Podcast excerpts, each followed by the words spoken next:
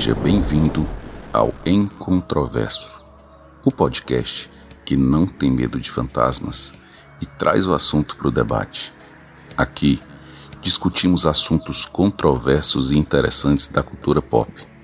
Então sente-se, relaxe e prepare-se para se juntar à nossa conversa. Ah, quer nos ajudar a criar uma pauta? Manda sugestão para o nosso e-mail encontroversopodcast@gmail.com e segue a gente no Instagram arroba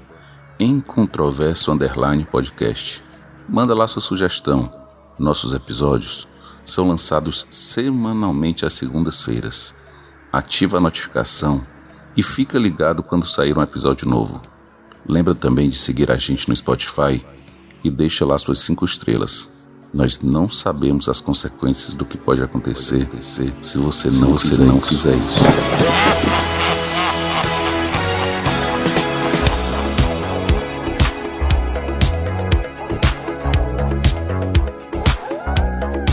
Já que amanhã é Halloween, hoje a gente decidiu contar os casos assombrosos que a gente já viveu, além da participação de alguns ouvintes que mandaram suas histórias.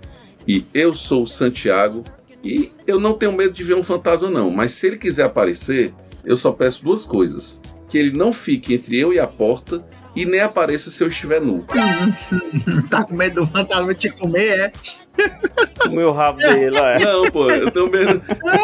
Como eu sei que eu vou sair correndo, eu não quero ter o constrangimento de sair correndo nu no, no meio da rua. Ei, ó, mas sinceramente, eu acredito que você encara um fantasma. Agora, a barata eu não acredito, não. Ah, é isso que eu tô dizendo. O problema dele não é com fantasma, não, é com barata. Ei, Gerardo, sabe que essa hora que tu se apresenta, né? Eu sei.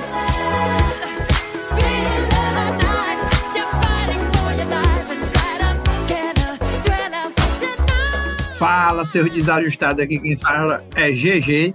E Halloween é meus ovos. O nome é Malassombro.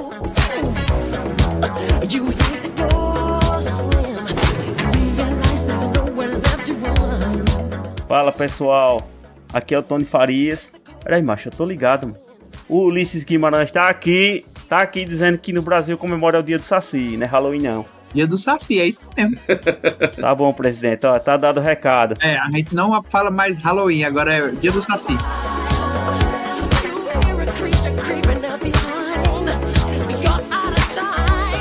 Vocês puderam, puderam perceber que a vaga do vago está vaga, né? Mas hoje nós teremos algumas inserções de ouvintes que já viveram situações e que decidiram mandar suas histórias. E, para participar aqui conosco, teremos um convidado que trará algumas histórias assombradas. Ele é um amigo meu e do GG de infância e é o meu primo de coração. Fernando, pode se apresentar. E ele é meu amigo de infância, mas de você ele é amigo de anos, viu? Ó, rapaz, de muito tempo. Fala galera, aqui é Fernando, conhecido também como Ferkenob, ou pelo pessoal aqui Primo, que a gente vai trazer hoje algumas histórias que já aconteceram na minha vida, Ele apresentaram de outro jeito, viu? ou pelos, pelos carinhosos, né? O Fofuxo. Ah, Que demais! Agora sim entrei em casa, né? Disse, oi meu amor. é, não. A gente vai ter algumas histórias aí pra, pra ver se, se aterroriza um pouco os ouvintes, mas vamos lá, né?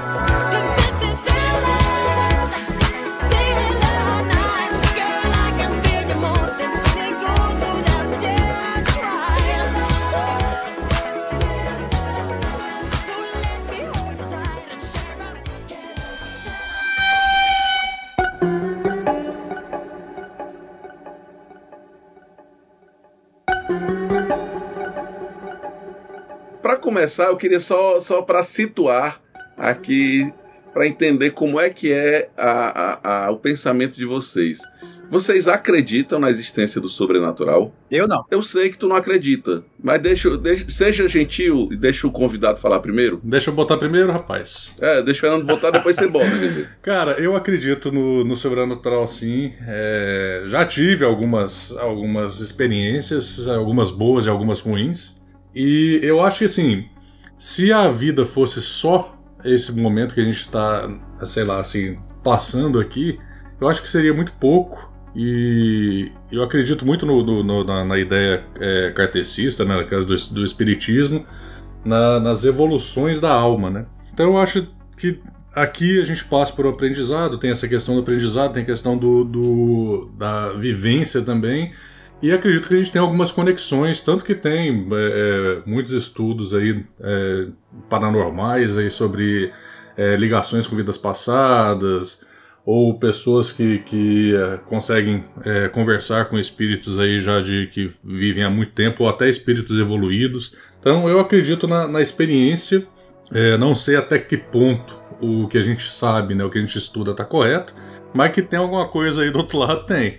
E que às vezes a gente consegue se comunicar, mas acho que é isso aí. E tu, Gerardo? Foi pra mim, a- a- eu ia dizer que dri- eu não posso nem dizer que o drive do, do sobrenatural não veio instalado, não. A meu não veio nem a placa. Mas o Gerardo é o, é o cristão mais sem futuro que existe. Porque não sei nem como é que esse animal acredita que Deus existe. É porque eu tenho medo dele me dar um castigo, né, pô? É, é, falei igual menino. Ah, agora eu entendi. É uma questão filosófica, pô. Porque, é assim, ó. Se ninguém explica como tudo começou, o pessoal sugere, então vamos partir do princípio seguinte: se ninguém tiver responsabilidade na criação, então tanto faz eu acreditar como não.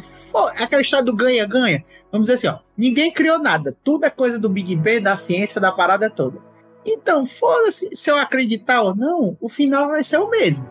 Agora, se existir realmente um Deus todo-poderoso, vamos passar filosoficamente, que eu acredito que exista, mas se existir um Deus todo-poderoso e eu ficar negando ele só porque eu acho que eu nunca olhei ele cara a cara, entendeu? Eu me fodo. Chega lá na hora ele diz: ah, você é o que não acreditava em mim, é? Tome chi- chicote no seu Tchau. lobo, seu vagabundo. É, tchau. Ah! Entendeu? Então é melhor eu acreditar. Pra quando chegar lá, eu falar, tá vendo? Sempre acreditei, nunca te larguei, senhor. Tamo junto. Do que se também se não tiver nada, não faz diferença nenhuma. É melhor acreditar, entendeu, irmão? E tu, Tony, acredita? Rapaz, é, no sobrenatural eu até acredito, sabe? Não, defina, vamos, vamos primeiro definir o que é que é fé e o que é que é sobrenatural. Pra mim, o sobrenatural é tudo que não pode ser explicado pela racionalidade, pela razão. Ah, não, mas ó, a gente tá falando aqui, ó, eu acho que são duas vertentes. Por exemplo, milagre entra como coisa sobrenatural ou como fé? É sobrenatural. É. Em milagre eu acredito.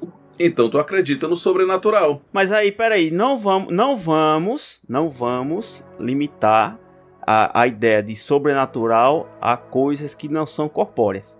A possibilidade, vamos lá, vamos partir para a possibilidade de lobisomem e vampiro. Seriam sobrenaturais, mas é muito mais uma lenda. É, mas aí para o foco do nosso episódio, parte para esse princípio. É. Vocês concordam? Eu acho também. Concordo. É, também acho que inclui isso também.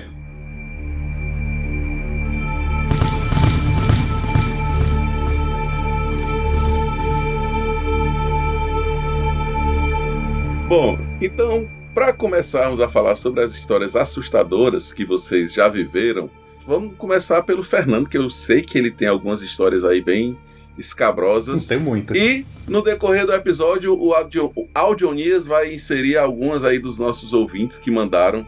Eu acho que deve ter várias histórias. Eu lembro que eu fui. À medida que foram me mandando, eu fui anexando no Drive. E o, o Audionias vai inserir aí. Eu tenho algumas, alguns momentos que eu lembro de, de infância.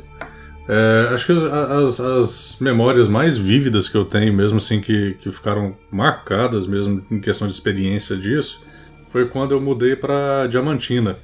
Então aí o pessoal que me conhece aqui, eu já morei, já acho que. Eu, eu tô morando em Dublin agora, na Irlanda. Acho que Dublin deve ter sido a 16 cidade que eu, que eu morei. É cigano. É. É, me mudei pra caramba e tal. É porque os clientes, ele para de arrumar cliente, aí ele tem que virar novidade em outra cidade. Fico rodado, fico rodado em um canto, tem que ir pra outro. Eu achava que era por causa de uma, alguma visagem. Tava indo atrás dele quando aparecia Cara, tem- correr. Tem uma questão de avisagem indo atrás, mas essa aí vai ficar um pouquinho mais pra frente. Mas essa aí a gente vai... Agora, essa do, do- Quando a gente foi pra Diamantina, eu lembro que, se, se não me engano, até antes disso, em Paracatu, eu morei em Paracatu, no em, em interior de Minas, e a gente foi no centro espírita. é, Eu lembro dessa, essa eu lembro bem vagamente, assim, mas eu lembro do local. Era na parte de trás, assim, do centro espírita, tinha como se fosse um, um- um terreno aberto, assim, com, com gramado e uma parte ali em concreto é, com piso né, de concreto, e eu lembro que a gente brincava, né? As crianças ficavam brincando ali atrás. As crianças ficavam brincando, era uma, era uma criança só e correndo sozinho.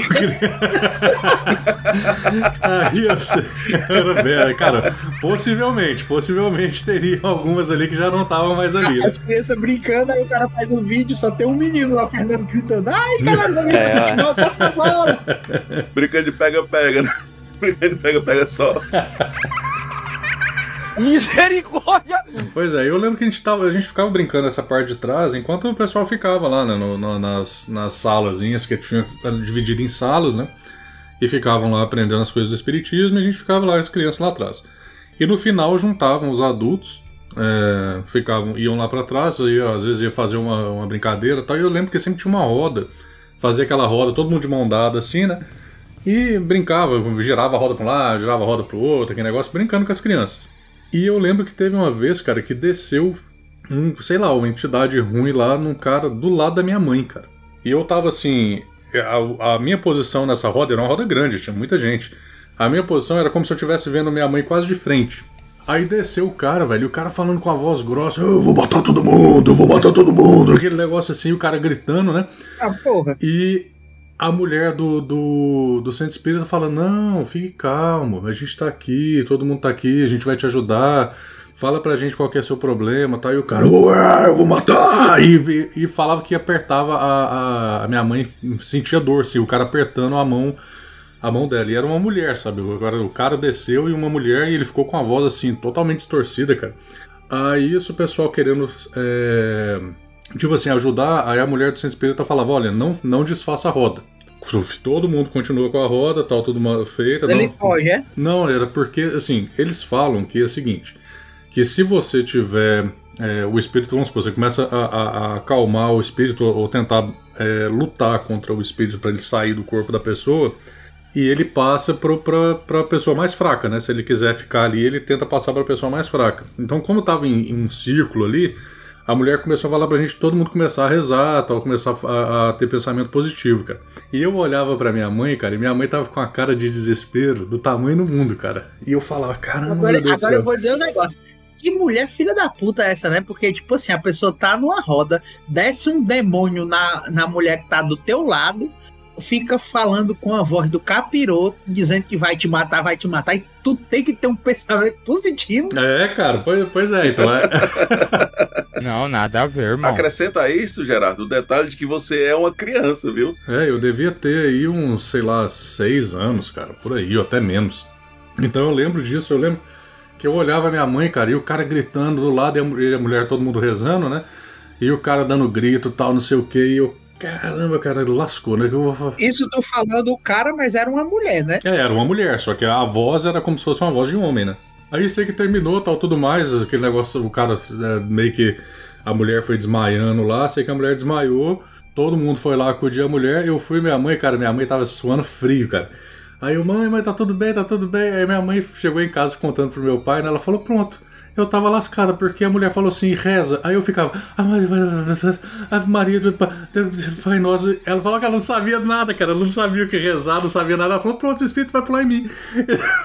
Do lado do espírito, ela, esse espírito vai pular em mim. Eu tô lascada, esse negócio vai vir pra cima de mim. Aí pronto, eu Eu lembro. quero saber o negócio. Ah. Quando foi que tua mãe voltou pra um centro espírita depois disso? Não, a gente voltou muitas vezes, cara. Aqui em casa é tudo doido. Caralho, bicho, mas aí o pessoal também tá procurando confusão na vida, né, irmão?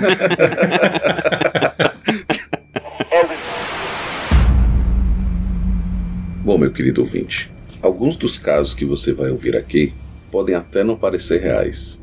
Alguns podem parecer cômicos, mas outros são realmente inexplicáveis.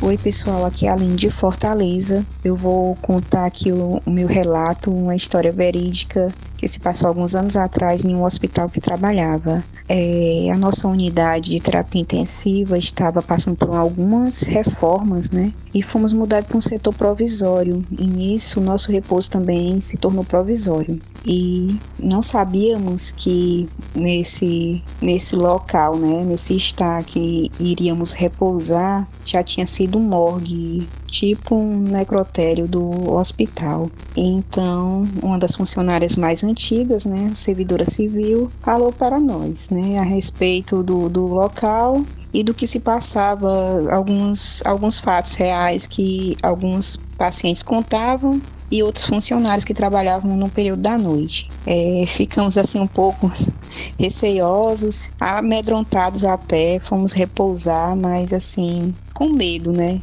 E algum algum momento da noite eu senti uma pessoa puxar meus pés e deu um grito. E realmente eu acordei atordoada e com um pouco do, do alguns centímetros do pé fora da beliche. Eu estava na parte de cima e o plantonista na parte de baixo. E eu, e eu brincando com ele disse que tinha sido ele, né? Por conta das histórias que a gente estava contando, assombradas. Ele queria me assombrar e ele disse que não. Ele estava todo enrolado com medo também, porque eu gritei e assustei a todos. Inclusive, eu fiquei muito assustada que ninguém conseguiu mais repousar lá. Tivemos que mudar para um apartamento, é, teve que improvisar porque ninguém conseguiu mais repousar nesse local. Era muito assustador. As paredes eram geladas, eram, era muito antigo os azulejos e ficava suando e dava aquele ar de assombrado. Ninguém conseguiu mais repousar, infelizmente. Eu até hoje não sei quem foi que puxou o meu pé.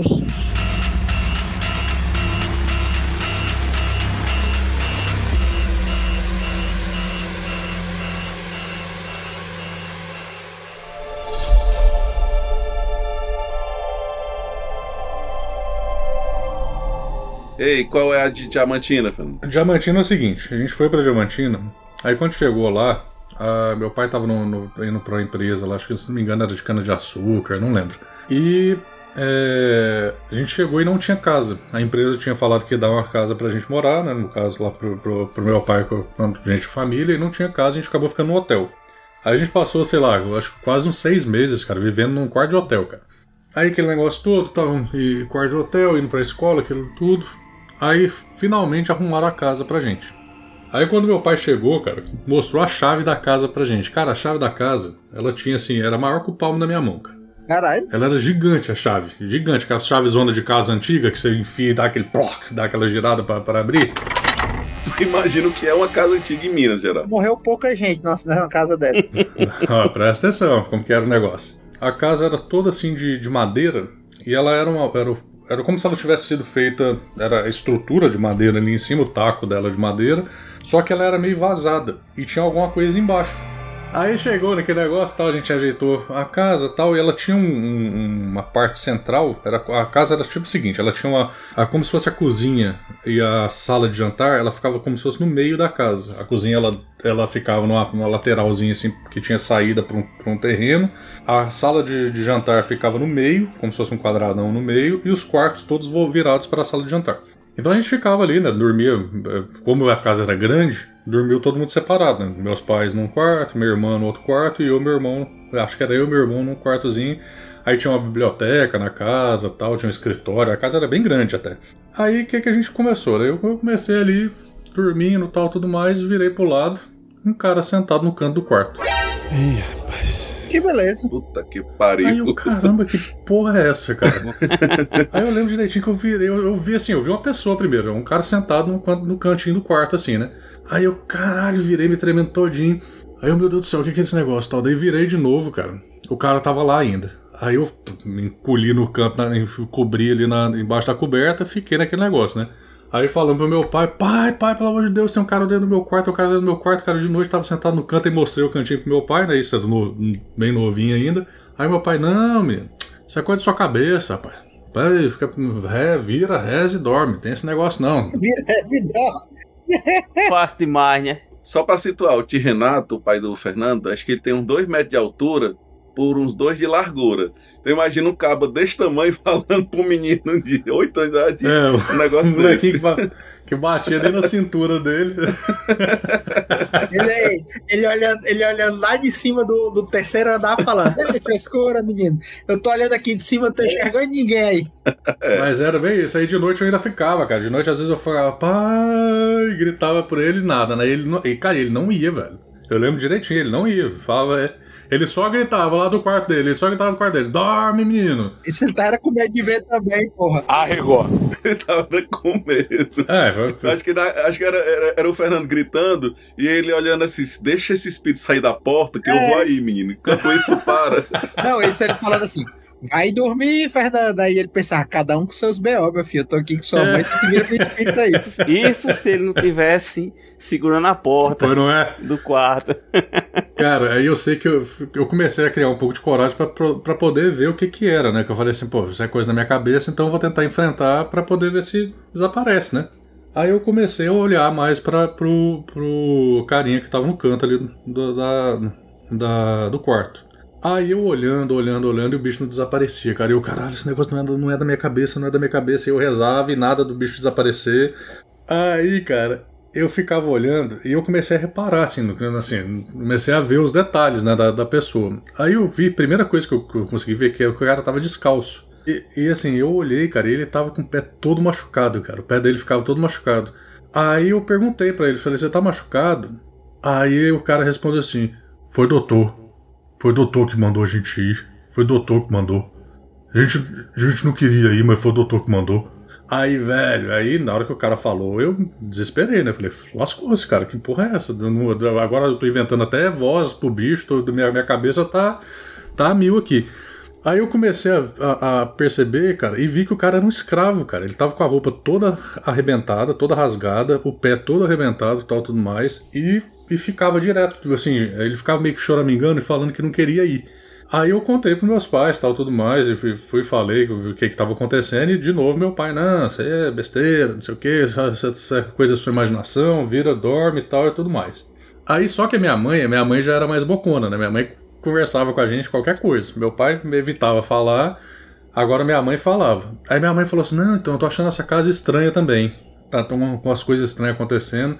Aí a gente foi começar a conversar, né? Eu, minha mãe, meus, meus irmãos, eu tenho uma irmã e um irmão, né? Aí a minha irmã falou que tava vendo uma senhora na, no, no quarto dela também, numa cadeira de balanço. Aí ela falava que ficava uma menina no colo dela chorando. Mas que ideia, viu? Botar uma cadeira de balanço no, no quarto de Não criança. é não. E, é, e, a, e a senhora na cadeira de balanço, e a menina chorando, falando que a, que, a, que a mãe dela não acordava. A mãe dela não acordava, a mãe dela não acordava, e a criança chorando a noite todinha no quarto da minha irmã. E a minha mãe falava que escutava cavalo em volta da casa, velho. Aí ela olhava, não tinha nada. E escutava a gente andando, de cavalo, andando a cavalo, né, em volta da casa. Aí beleza, nada, nada que negócio do meu pai, nada. Em Diamantina, outra coisa que tem em Diamantina, é quando você pega qualquer lugar que você, que você cavucar no chão lá, você, você acha cristal. É aqueles cristalzinhos de que o pessoal usa pra, pra colocar, como é, limpar espírito, é, é os quartos, né? Então a gente ficava às vezes no quintal, tinha os, os- o terreno assim, cavava lá, achava cristal, achava cristal, aqueles negócios. Imagina se não tivesse essa porra desses cristais, porque os cristais aí é cheio de espírito, mas Pois não é? Aí o que que acontece? Aí a gente achava, cara, moeda antiga, achava peça de, de- tipo botão de roupa, uma- começamos a achar um monte de coisa ne- nesse quintal. E na, no o quintal ele dava, ele tinha uma porta trancada pro, pro porão da casa. Aí a gente nunca tinha entrado lá, meu pai acho que já tinha entrado e tal, mas a gente nunca tinha entrado. E eu sei que eu tava vendo aquele negócio todo e eu brincando com os carrinhos. No, tinha uns carrinhos pequenininhos, eu tinha, eu, eu tinha aquelas miniaturazinhas né, de, de carrinho. Aí brincando com os carrinhos aqui no chão, puf, meu carrinho caiu. Na, entre as, a madeira, como eu falei, né? A madeira ela tinha, tinha os cantos que tinham os espaços maior tal, tudo mais, caiu dentro da, da, da frestazinha da madeira e caiu no porão. Essa é uma mãozinha e a gente devolveu. Mas, ó, essa hora, Fernando, se tu assiste filme terror, essa é a hora que você esquece o brinquedo e deixa ele lá. É, liga o E foda-se. vai embora, né? É, pronto, velho. Aí você. Esquece essa merda aí, pô. O Fernando ficou esperando a mãozinha, a mãozinha sair do buraco e entregar o carrinho de volta, assim, ó. É, aí o pai dele, o pai dele pergunta: Ei, cadê o carrinho? Seus carrinhos, não tem um carrinho, não. de, onde, de onde que vem Eu carrinho? nunca, eu nunca tive carrinho na minha Aí o que, que vida. aconteceu? Eu fui, eu fui pedir pro meu pai, né? Falei, pai, meu carrinho caiu lá no, no, no, no porão, vamos comigo pra pegar? Vamos, aí meu pai, não, então pronto, final de semana a gente vai lá pegar. Tinha que estar claro, né? Porque ele pegou a lanterna tal, tudo mais, porque não tinha luz no, no porão, não tinha nada, não tinha energia, não tinha nada. Aí a gente entrou no porão. Cara, na hora que eu entrei no porão, velho. Mas foi um sentimento tão ruim, cara, tão ruim. E eu comecei a olhar nas paredes e tinha aquele negócio de prender o povo na parede. Tipo aquele prendia o pescoço e as duas mãos assim de lado. Era aquele ferro, como se fosse um ferro para prender as pessoas. Aí cheio de coisa, cara, cheio de coisas assim, de, de, de coisa de tortura.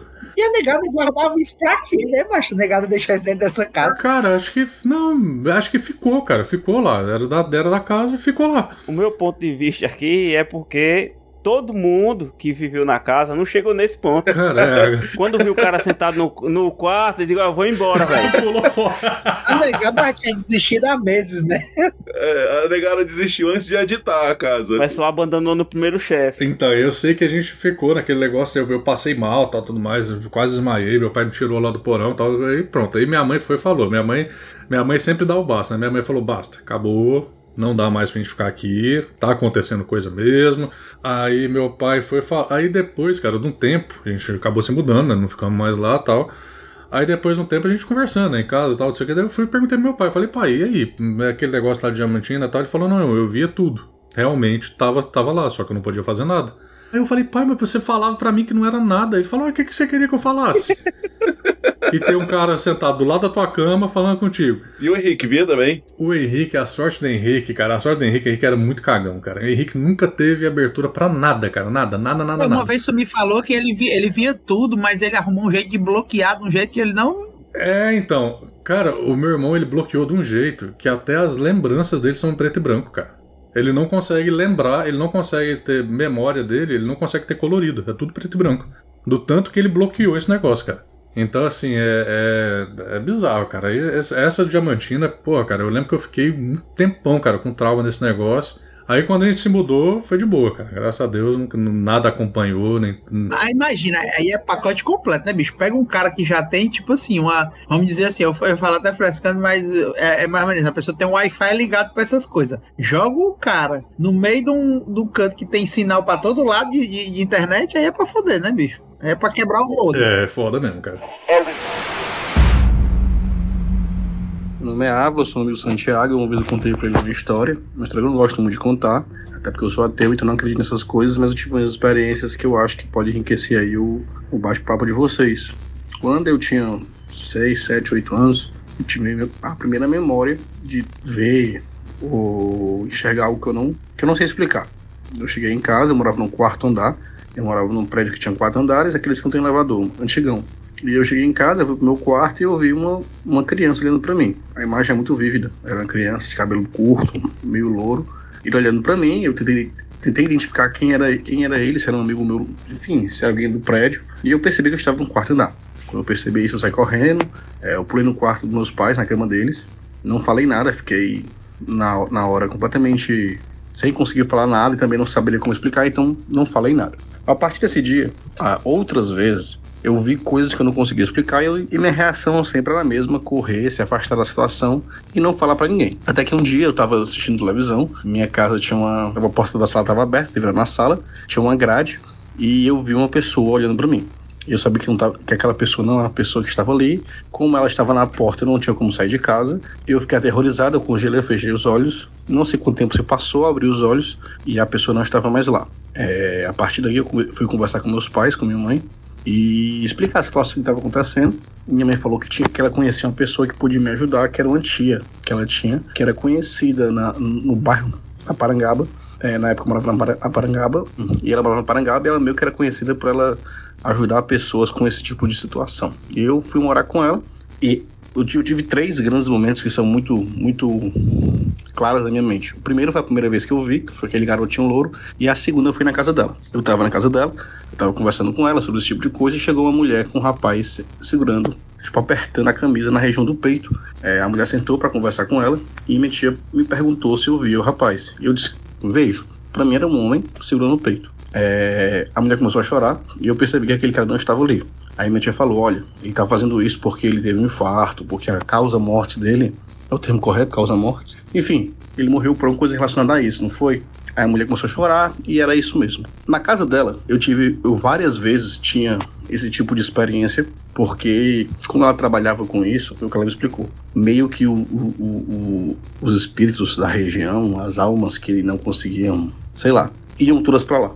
E eu passei mais ou menos, eu acho que umas duas, três semanas lá, Até que eu vi uma coisa que impactou muito. Eu sempre só enxerguei.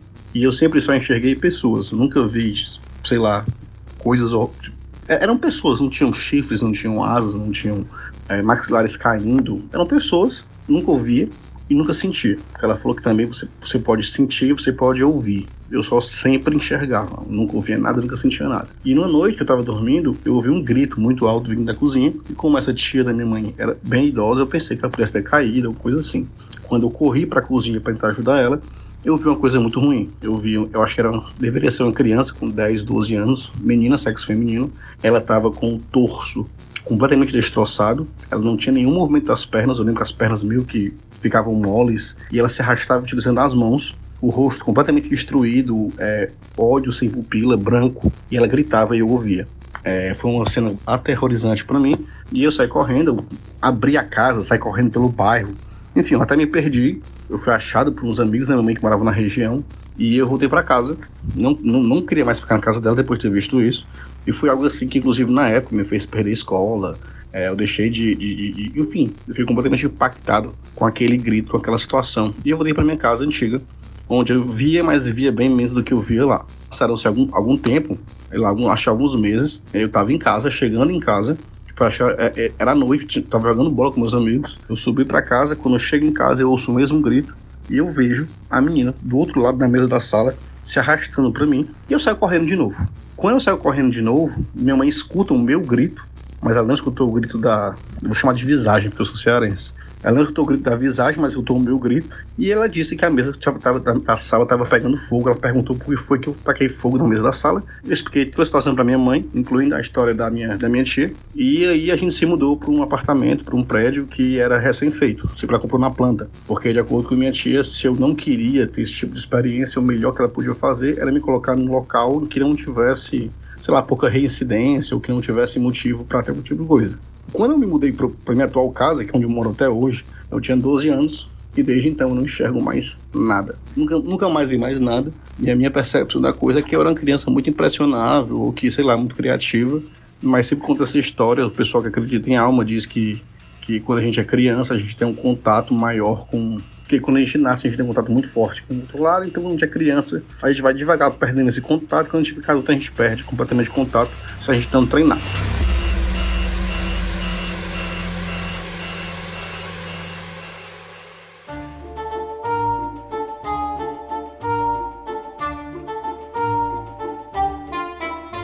Eu nasci em Russas, né? E, e eu vivi lá, apesar de ter, ter, crescido em Itapajé, eu vivi em Russas até os 5 anos de idade. Russas é uma cidade do interior do Ceará, viu?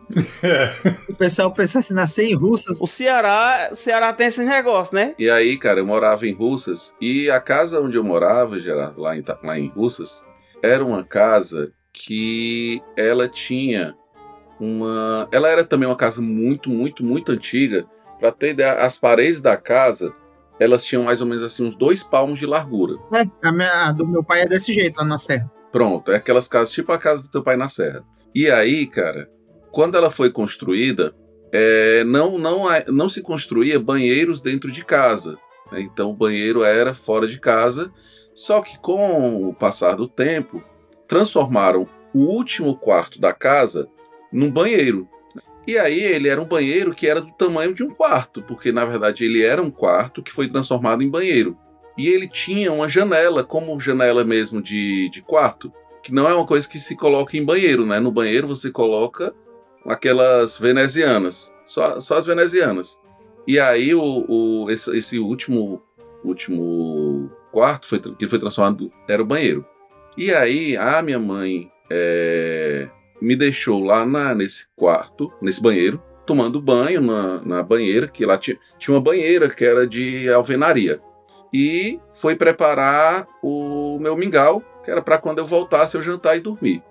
E nessa época, é, tava, foi uma época, existia um psicopata que ficou muito famoso aqui no, no Brasil, mas muito aqui no Ceará, que ele era de Russas, que era o Fernando da Gata. Se vocês pesquisarem aí no Google, vocês vão ver. Fizeram até. Chegaram a fazer minissérie dele. E esse cara era. Foi, eu pesquisei aqui. Era de Russas, ele nasceu em Russas. E nessa época ele tinha fugido da cadeia. Então as pessoas falavam para ter muito cuidado com as casas, porque ele podia entrar nas casas e tal à noite. E aí a minha mãe deixou a, a janela fechada com uma trava. Para quem não sabe, uma trava é uma, um pedaço de madeira que você coloca na frente da janela para que ela não possa abrir para dentro. Né? Então a janela estava fechada com uma trava. E minha mãe foi fazer o jantar. E aí, de repente, ela disse que escutou um grito de pavor. Assim, que ela disse que nunca imaginou uma criança gritar com um pavor daqueles. E o meu tio, a primeira coisa que ele fez, ele estava lá em casa, o tio Ávila, ele pegou uma faca e correu para dentro do banheiro achando que tinha que era um, o, o, Fernando da Gata que podia estar entrando na casa, né? E aí, quando ela entrou no, no banheiro, eu estava parado, encostado na parede e olhando para a janela, estático, assim, catatônico, com o olho arregalado. E ela perguntando o que, é que tinha acontecido e eu catatônico olhando para a janela. Isso a janela fechada. E aí ela perguntou, perguntou, perguntou, até que teve uma hora que eu falei. Tinha um, um homem sentado na janela, olhando para mim e rindo. E ele tinha um pé de bode. Deus me livre. Deus me defenderai. Não, sai de ré, coisa ruim. Sendo que a janela, a janela tava fechada. Quantos anos tu tinha, Zé Maria? Eu tinha 5 para 6 anos. Para vocês terem uma ideia, eu só fui, eu só fui ter coragem de tomar banho de porta fechada mais ou menos com 12 para 13 anos. Semana passada. Com Não, sem, sem brincadeira. Eu, até os 12, 13 anos, cara, eu, eu. Porque aí é quando entra na adolescência, e aí por motivos que a gente sabe quais são, né? Você quer tomar banho. Pra ele dizer. Ele... Começa a banheta. ele, ele, ele, ele, preferiu que o pé de bode visse ele batendo punheta sozinho do que na banho. Ele falou assim: até esse cara vai ficar constrangido, velho. Não é possível. Sou nojento, rapaz. Tony, tem alguma que tu queira compartilhar? Ah, meu amigo. Eu, eu acho que eu sou igual o, o irmão do, do cara do Fernando aí. Bloqueado. Eu tenho não, velho. Ó, pra, fala, pra falar a verdade, a única coisa que, assim, chegou a, a me assustar nesse Foi dois caras na moto. Não. Foi na, na época, pô, do, do Chupacabra. Era finalzinho dos anos 90, né? Uhum. Acho que foi, cara. Que, que, saiu aquele, aquelas histórias do Chupacabra. Isso. Animais atacados no interior do estado. Atacados e, e vejam que apenas o, uh, o, o, que, uh, o que ataca esses pequenos animais retira o sangue, o sangue das vítimas. Aí eu ainda era, ainda era criança, né? Aí, pô, o... noite, à noite de madrugada, eu escutava um barulho estranho da porra. Aí eu ficava todo assustado. Porque a, as casas ao redor da que eu morava, assim, vizinho, colado parede com parede, tinha uma casa para cada lado. Mas só que um pouco na, nas próximas casas já era, era mato. Era campo de, de pasto, outras coisas. E à noite eu escutava um barulho estranho do caralho. Eu digo, porra, meu irmão, que diabo é isso, hein? E tava na, na época daquela zoada do, do chupacabra. Eu digo, porra é essa, velho? Mas eu tava dentro de casa, aí tava tranquilo. Aí ficava nessa noite, volta e meio, eu acordava no meio da noite, aí escutava um barulho estranho da porra. Aí, geralmente a gente quando acorda, a gente acorda, mas permanece de olho fechado de manhã, né? É. Aí eu tava lá dormindo, aí escutei de novo o barulho. Eu digo, que porra é essa, meu irmão? Quando eu abri o olho, aí tava de dia.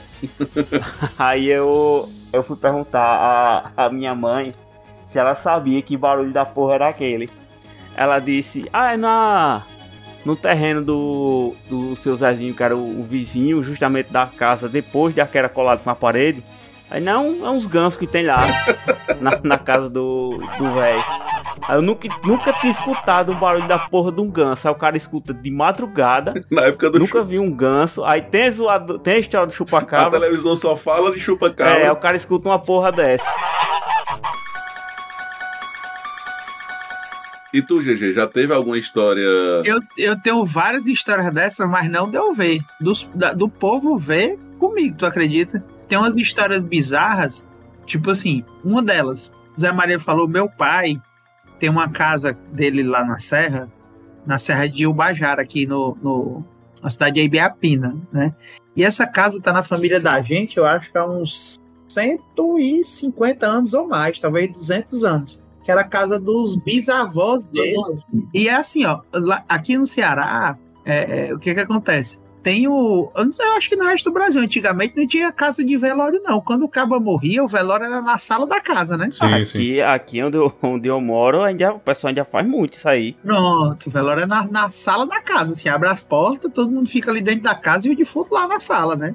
Inclusive, o último velório que eu fui desse foi o do meu avô. Meu avô, pai do meu pai, né? O velório foi na, na sala. Aí, minha, minha, por exemplo, a meu avô, eu vim morrer na casa, o velório lá. A minha bisavó eu ainda conheci, é, ela passou 10 anos acamada, numa cama hospitalar, num quarto lá. E assim, a casa era naquele padrão, como o Zé Maria disse, parede dobrada, as portas é, eram aquelas portas que eram duas portas que abriam e tinha um portal em cima toda de madeira, o forro todo de madeira, entendeu? Aí quando você entrava logo, aí era assim, um corredor enorme, né? Tinha uma antessala e tal, um corredor enorme, é quarto de um lado do corredor, quarto do outro, quarto de um lado, quarto do outro. E os quartos todos com a porta ligando um, um entre uns e os outros, né? E o banheiro só lá atrás. A- Lá atrás era o banheiro e a, e a cozinha. Aí só que depois a- deram uma reformada, botaram, fizeram tipo assim, uma suíte só, tiraram os dois quartos e juntaram, fizeram. Deram uma tentada dar uma enxugada, mas assim, o lado esquerdo da casa ainda era todo original. Era tipo assim, tinha uma sala enorme, aí que era a primeira sala, assim que você entrava. E essa sala, ela era toda de aquela madeira ébano, que é uma madeira preta. Aí, tipo assim, é um sofá preto. é- é- aí tinha um negócio que o pessoal chama que era sacrário, não, santuário, que era Ah, um negócio, parecia uma, uma, uma mini igreja entupida de santo, toda preta. Minha mãe ainda tem na casa dela. Só faltava o letreiro lá de fora. Casa mal assombrada, né? É verdade. Justamente. Aí, cara, o pessoal em si, meus primos que moravam do lado, a galera assim, a negada se cagava de medo da casa, né? Se, tipo assim, aí teve uma época assim que eu, eu, depois que eu me formei e tudo, acho que o primeiro, quando eu terminei a residência, o primeiro trabalho que eu fui assim, como especialista foi lá. Um concurso que eu passei de um centro de especialidade lá. E aí meu pai, ó, Bron, é bom que tu fica lá na casa e tal, já tem onde morar e tal. E aí, sim, eu fui pra lá. E eu morava sozinho nessa casa, bicho. Eu ficava, entendeu? Eu ficava sozinho nessa casa. Aqui tem coragem. E ela deve ter um, um- uma frente de uns 20 metros por 80 de fundo, com um quintal, um quintal gigantesco, entendeu? E aí, bicho, eu ficava, eu passava, tipo assim, de segunda a quarta, sozinho, dormindo nessa casa, sozinho.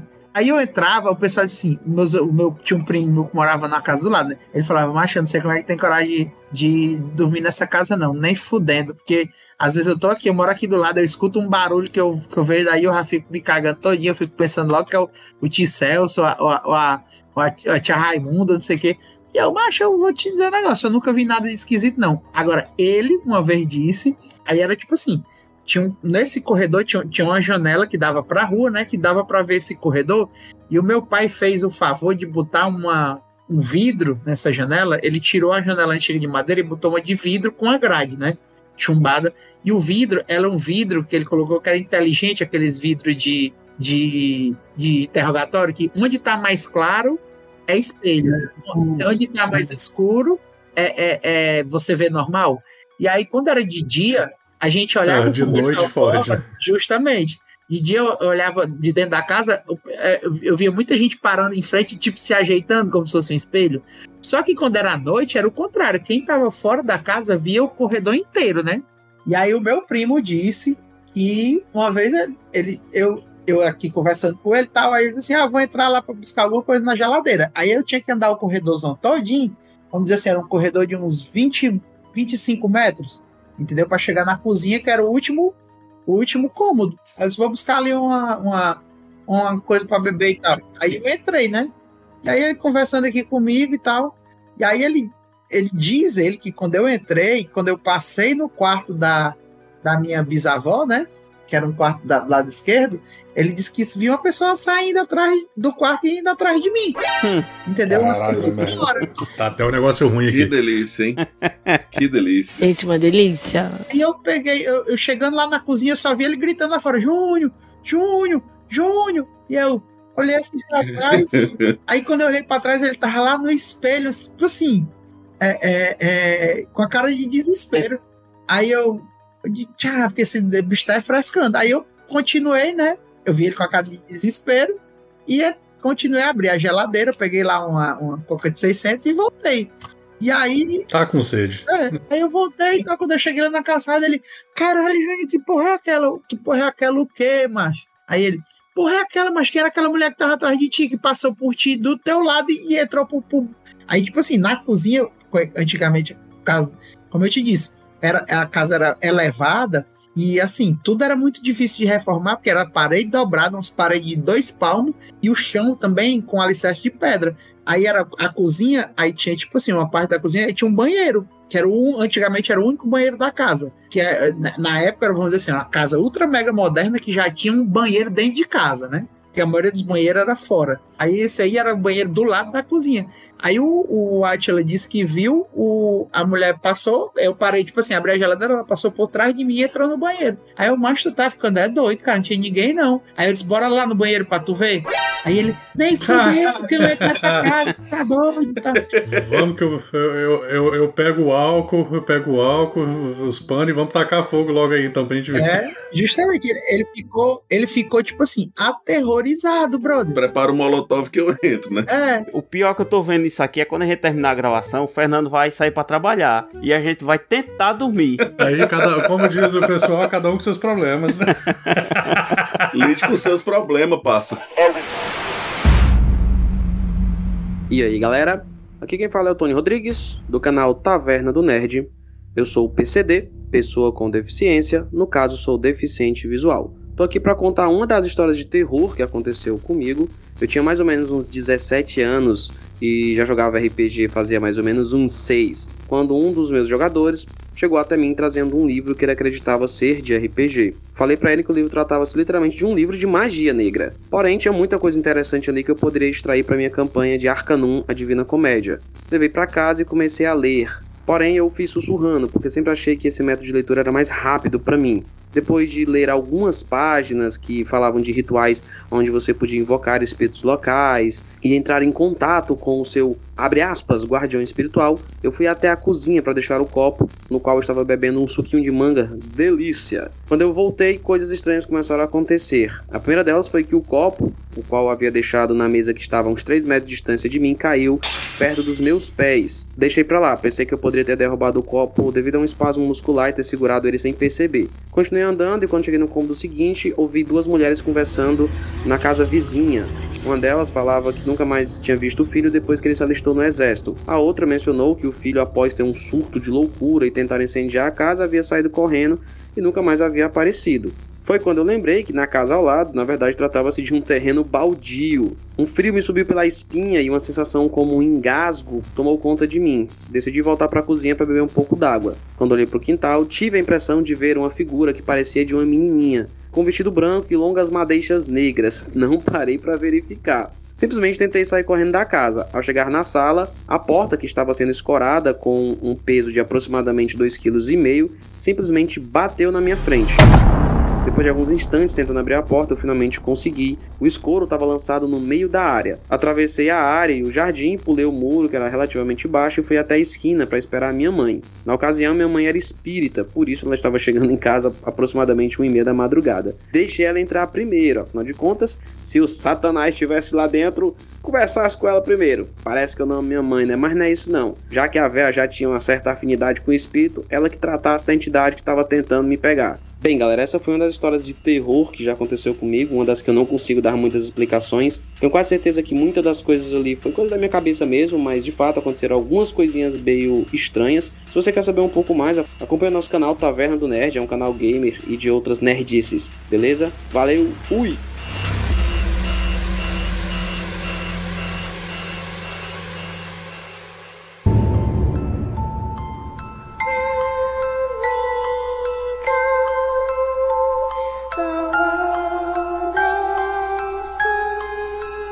Essa casa é tão bizarra assim nesse sentido, porque a negada reza a história que falam dessa lenda que esse meu tataravô, não era o bisavô do meu pai, era um cara super pobre e de uma hora para outra ele ficou tipo rico. ganhou dinheiro. E aí ele. Tem uma botija. Pronto, foi. aí ele construiu a casa, entendeu? Que era tipo assim, uma das casas. é- A casa é de frente para a igreja matriz, que aqui no interior do Ceará, vamos dizer assim, é o canto mais caro das casas, né? De frente para a igreja matriz e É tal. o canto mais nobre. É. E aí, é, dizem que acham que ele achou uma botija. A lenda da botija, que pra quem não sabe, botija é como se fosse É, antigamente, eu, eu sei como é. na época do cangaço, Um tesouro. era um tesouro. A negada escondia as riquezas dentro de um pote e enterrava, porque quando vinha os cangaceiros, levava tudo. E aí, a lenda da botija é que para você encontrar, você tem que dormir e sonhar com a pessoa dizendo onde ela tá. E aí você vai lá onde a pessoa te disse. É, você tem que acordar na hora. Você tem que acordar na Terminou hora. por sabendo. É, você tem que acordar aqui e ir lá, catar. e tem que cavar para tirar. E se fosse, tem que ser você, porque se for outra pessoa, ela ela some, vira formiga, alguma coisa assim. E dizem que quem acha uma botija morre cedo, entendeu? Tipo assim, a pessoa morre antes, morre antes dos 40. E esse tataravô aí, ele morreu muito cedo. Morreu, tipo assim, com 40 e poucos anos. Ele ficou rico, construiu a casa, não sei o quê. Pouco tempo depois ele, ele morreu. E a minha avó, mãe do meu pai, uma vez me contou que ela tinha sonhado que tinha uma botija dentro do, do da casa. Entendeu? E o cara mostrando que. a- e ela disse até onde era a botija, que era tipo assim, no quarto onde eu dormia, no canto da, da, lá do quarto. É, tá, tá brincando. Eu disse, vai, por que, que a senhora não pegou ela? Ela disse que tinha medo porque o, o avô dela, né? a- Dizem que achou e ele morreu cedo. E ela teve medo de morrer cedo e não, e não cavou. Aí deixou lá, entendeu? E aí, esse detalhe: esse quarto onde eu dormia é o quarto onde o meu avô morreu. Meu avô morreu no quarto, na cama onde eu dormia. Como é, amigo? Ah, se foder, rapaz. tá procurando só um pouquinho, né?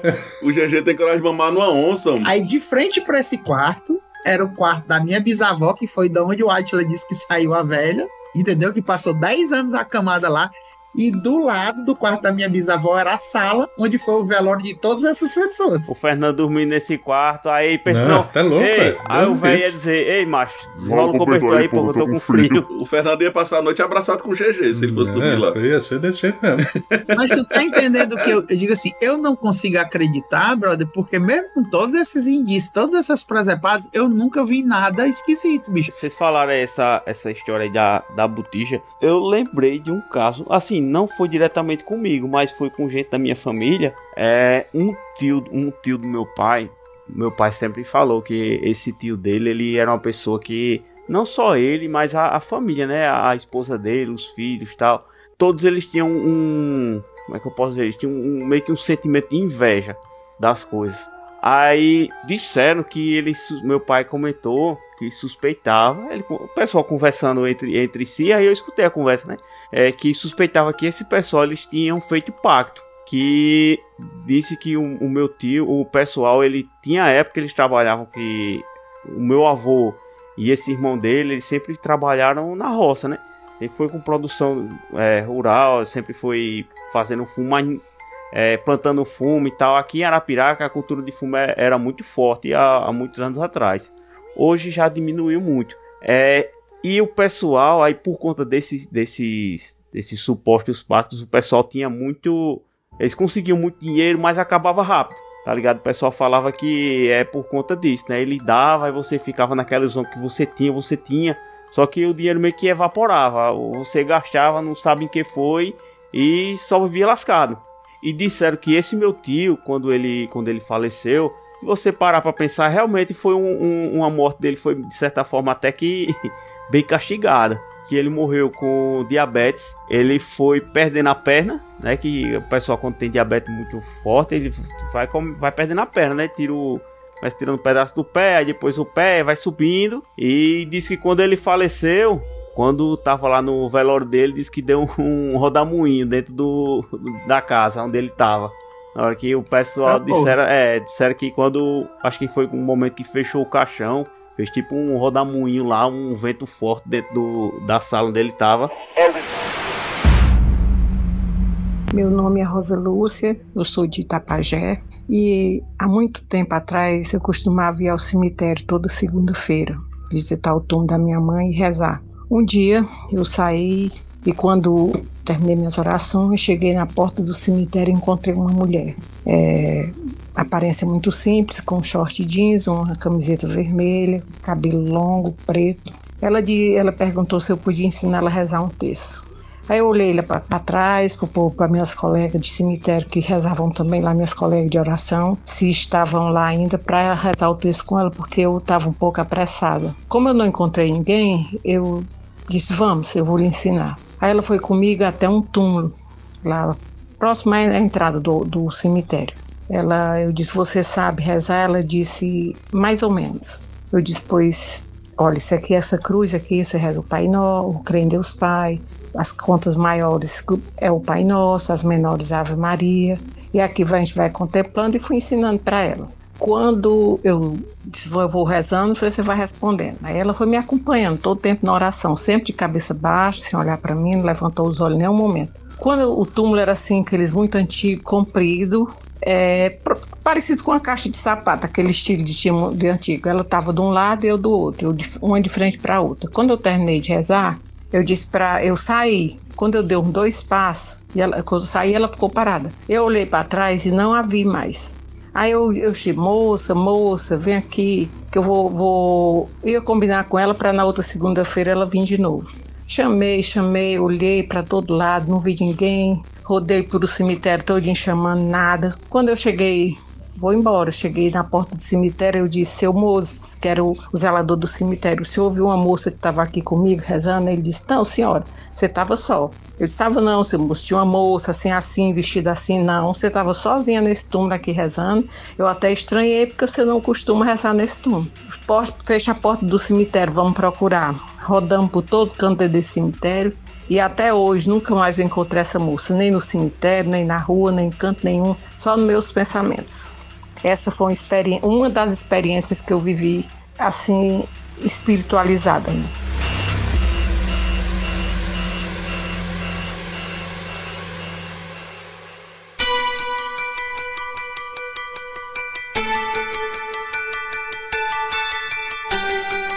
É, contar uma. Tony falou aí de, de pacto. Eu vou contar uma minha aqui da época que eu fiz um pouquinho de merda. O que aconteceu? Eu tava. Na, tá, eu tinha uma, uma namoradinha e tal, tudo mais, e um amigo, um amigo meu tava querendo, assim, namorar com a, com a prima dessa, dessa minha primeira namorada, né?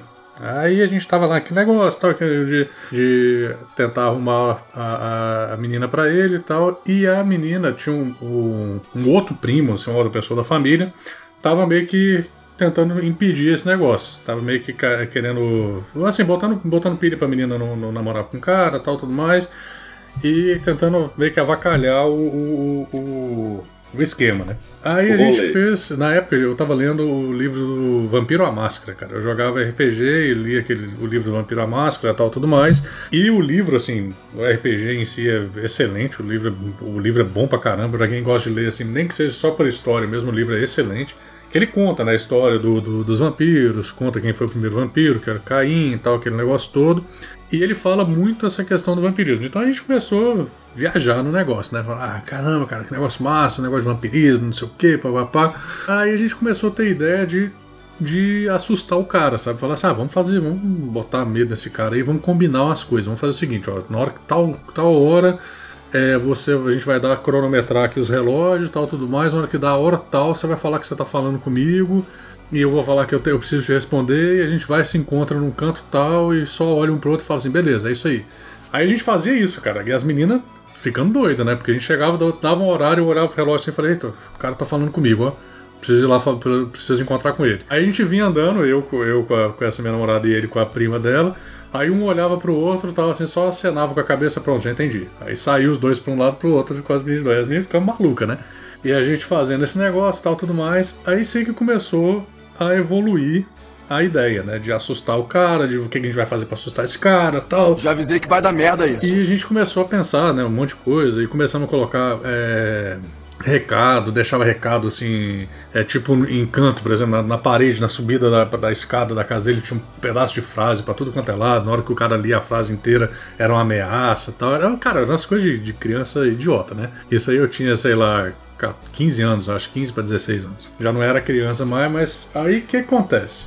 A gente ia pra, assim, no final de semana ou no dia de semana mesmo, depois da aula, ia pra lá, dormia lá, a gente assistia filme e tal, fazia alguma coisa. E a gente começou a ver esses filmes de, de terror tal, e ver coisas de, de, de, ler essas coisas de vampirismo, procurar livro antigo, começar a ler coisa de livro antigo como questão de, de como é, abrir mais esse lado, como se diz assim, é, psíquico tal, tudo mais, começou a viajar no negócio. Por isso que adolescente só faz merda. Aí a primeira coisa estranha que aconteceu, ele tinha dois cachorros, ele tinha um pinchezinho e tinha um daquela raça da, da Lessie, que eu nunca sei o nome, era, aquela, igualzinho aquela, aquela Lessie, era o Prince, o nome do cachorro, lembro até hoje. Aí esse cachorro ele era treinado, foi treinado por, por policial. Então o cachorro ele era treinado para cuidar da casa. Então ele chegava, às vezes eu achava massa que ele chegava na casa ele falava: Prince, vê, vê, a casa. O cachorro dava a volta na casa todinha, tal, tudo mais, parava em frente dele e latia para falar que não tinha nada. Aí a gente chegou, tava, ficava de madrugada assistindo o filme e a casa dele era o seguinte: eram dois andares, no térreo ficava sala, tinha uns dois quartos e o quarto dele, que era a suíte, no fundão. E no andar de cima ele tinha uma escada por fora da casa, era como se fosse uma escada de concreto assim, é, helicoidal, né? aquela escada circular por fora da casa. Ia para uma varandazinha e tinha o quarto do pai dele e do irmão dele mais novo, dos pais e do irmão mais novo. E essa parte da, da, escada era trancada tanto embaixo quanto em cima, porque se entrasse alguém estava tudo trancado, né? não tinha como entrar na casa. E a gente ficava no andar de baixo sozinho, só eu e ele lá. E o, a, era que tinha essas casas mesmo de, de Fortaleza, aquele corredorzão. E assim, na casa dele não era uma casa inteligente, a luz para o corredor era só perto do final, no, no caso, o início da casa, né? perto da cozinha. Então, quando a gente saía do, da cozinha, que tinha que apagar a luz do corredor para ir pro quarto, era assim: apagava a luz do corredor e tacava o pau até chegar no quarto. Corria até dizer chega chegar no quarto, né? E a gente ali e tal, tudo mais. Aí, quando veio o cachorro, cara, tinha a casa, é, como assim, o terreno do lado de fora, o cachorro começou a chorar perto do, do, da janela do banheiro dele, cara. Que era tipo assim, no fundão do terreno. Aí o cachorro chorando, cachorro chorando, cachorro chorando, e a gente, caramba, cara, que esse cachorro tá chorando, cara, o que que tá acontecendo aí? Aí ele chamava, né? Prince, não sei o que. E o cachorro sempre vinha, cara. O cachorro era treinado, ele sempre vinha, latia e tal, e, e nada. Aí a gente tava aqui tal, quando veio um barulhozão na janela, cara, na janela do quarto, né? Aí aquele barulho, trec, trec, trec, trec, trec, batendo na janela do quarto. Falei, caramba, cara, tem alguém entrando aqui, cara. O que que tá acontecendo? Aí a gente foi abrir a janela, tinha um gradeado lá de fora. Na hora que a gente abriu a janela, o pinchezinho dele tava entre a grade e a janela, desesperado, cara. Aí a gente pegava ele sempre assim pela barrigazinha, né? Colocava as patinhas dele assim no, no antebraço, né? E pegava ele para trazer ele para dentro. Na hora que a gente pegou, eu, eu peguei o cachorrinho, o, o, coração dele, cara, tava assim, a mil por hora, cara. Aí eu falei, cara, virei para ele e falei, cara, pega esse cachorro aqui, cara, ele tá normal não, cara, olha o coração dele que batendo rápido. Ele pegou o coração, o, o cachorrinho se tremendo todo. Aí na hora que a gente olhou para fora da, da, janela, o cachorro, o Prince, né, o, o, o cachorro maior tava parado, cara, sentado olhando pra gente. Aí ele, Prince, não sei o que, vai ver a casa, verifica a casa. E o cachorro parado olhando pra gente. Nem fudendo, o cachorro. O cachorro respondendo, nem fudendo. Vai só, o cachorro vai treinamento tu, de cu é Vai rola. tu e olha, pô. Não vai não! Ele não vai não! E ele tava, e ele tava no fundo da casa do outro lado, né? Então assim, tinha que dar a volta na casa todinha e lá do outro lado ele tava na, onde ele tava na janela do, do banheiro, né? Aí ele, Príncipe, vai olhar, vai olhar a casa. E o cachorro nada, cara. Nada, nada, nada. Aí ele ficou com medo, né? Falou, não, vamos fechar essa janela aqui, o Príncipe tá estranho e tal. Aí fechamos a janela, fomos lá, trancamos a casa todinha, verificamos que tava tudo trancado. Voltamos pro quarto, cara. E o cachorro chorando, voltou lá pra, pra outro, pro outro lado, né? Pro banheiro. E chorando de novo, cara. Passou a noite todinha chorando. Aí a gente, caramba, cara, que bizarro, né? É o Prince, é o cachorro. E o, o pinchezinho normal. O pinchezinho tá- ficou com medo, entrou pra baixo do, do- do- dos travesseiros lá e ficou encolhido. Rapaz, devia ser um espírito muito ruim mesmo, porque pra fazer um pinche ficar com medo. Foi o que eu pensei agora, É, pô. é? Eu acabei de pensar isso. A negada disse que o pinche é o capeta. E o capeta com medo, meu irmão, é porque o negócio era brabo mesmo, viu? Não, e aí o que acontece? Né? A gente foi. a- sei que culminou na ideia, que a gente teve a brilhante ideia de escrever uma carta com sangue pro cara. Sangue tem. Que bosta! Não, presta atenção. A gente ia comprar um frango ia pegar o sangue do frango pra escrever a carta pro cara. Pra, tipo assim, a ideia nossa era assim: o cara vai ver que é sangue mesmo tal, não sei o que. Cara, cara é, é brincadeira, é ideia de giri. Quantos anos vocês tinham aí, Fernando? Nessa época? Cara, 15, de 15 pra 16, cara. Não era, não era criança, não. É a idade de fazer merda. A idade da merda. É, então, a idade da merda. Aí o que que acontece? A gente começou a fazer um. Tinha um livro que a gente pegou lá que tinha um negócio de treinamento. De. O cara falava pra você ficar meditando de, ma- de noite. De madrugada você meditava e tentava entrar em sincronia, pra você, tipo, fazer link psíquico, sabe? Eu não, não lembro nem, o- nem o, o título do livro. Deixa eu te interromper só uma coisa aí, ó. achou. Ah, É, deixa eu te interromper uma vez. Sabe aquele pad boy que tava lá no. No, no... No quarto do Santiago. Ah, se acalma. Ele parou de ir lá no Zé Maria quando ele tava com 12 anos, porque ele foi atrás de ti, fela da Se puta. acalma que ele tá, que ele tá chegando. Vai pegar o da família. Aí o que que acontece? A gente começou a fazer isso, né? Eu ficava lá sentado na cama, tal, não sei o que, a gente ligava, né, um pro outro, falava, pronto, vamos começar. Aí, beleza, vamos começar aqui e tal. mais. Aí, cara, a gente começou, né? E no início não dava nada, cara. Isso aí foi questão, assim, de três meses, quatro meses fazendo essas merdas. Aí, cara, do nada a gente eu come- começou a sentir, eu falei pra ele que eu comecei a sentir assim, era como se minha cabeça começasse a esquentar, cara. Aí ele foi e falou assim, caramba, cara, eu tô sentindo a mesma coisa. Aí, isso, ele lá na casa dele no Icaraí e eu na minha casa em Fortaleza, né? Aí, beleza. Aí eu fui e falei pro meu pai, né? Achando o máximo, né? Fui falar pro meu pai, caramba, pai, não sei o que a gente fez isso, não sei o que, ele sentiu não sei o que tal. Meu pai virou pra ele e falou, Fernando, não brinca com essas coisas. Você já tem abertura pra esse negócio. Pra passar uma coisa ruim aí é três segundos. Não brinca com essas coisas. Aí eu, não, pai, aí é a época também do da adolescente rebelde sem causa, né? Ah, pai, você não entende nada, não sei o que, papapá, beleza. Aí a gente tava aqui tal, pensando na carta tal, eu deitei pra dormir, né? Aí eu tô aqui dormindo, sonhando. Aí eu tava, no sonho, a gente tava entregando a carta pro cara. Aí a gente entregava, assim, deixava a carta perto do apartamento dele e ficava vendo de longe, né? Eu e esse meu amigo olhando de longe, observando a reação do cara. Aí o cara pegava essa carta, lia, entrava em desespero, saía correndo, cara, na rua e era atropelado. velho. Vinha o carro e arrebentava o cara, velho. A gente viu o cara, eu vi assim, o cara todo arrebentado, um, parte pra um lado pro outro tal, tudo mais. Aí eu, deses- no desespero, já falei, acordei de manhã no dia seguinte, desesperado, fui pra aula, encontrei com esse meu amigo, falei, cara, eu tive um sonho, o que. Ele falou, como assim você teve um sonho, cara? Eu falei, ah, não, tive um pesadelo tal, não sei o que, que a gente entregava a carta. Ele falou, peraí, cara, eu tive, eu tive um sonho que a gente entregava a carta pro cara também. Aí ele virou pra mim e falou assim, no seu sonho o cara foi atropelado?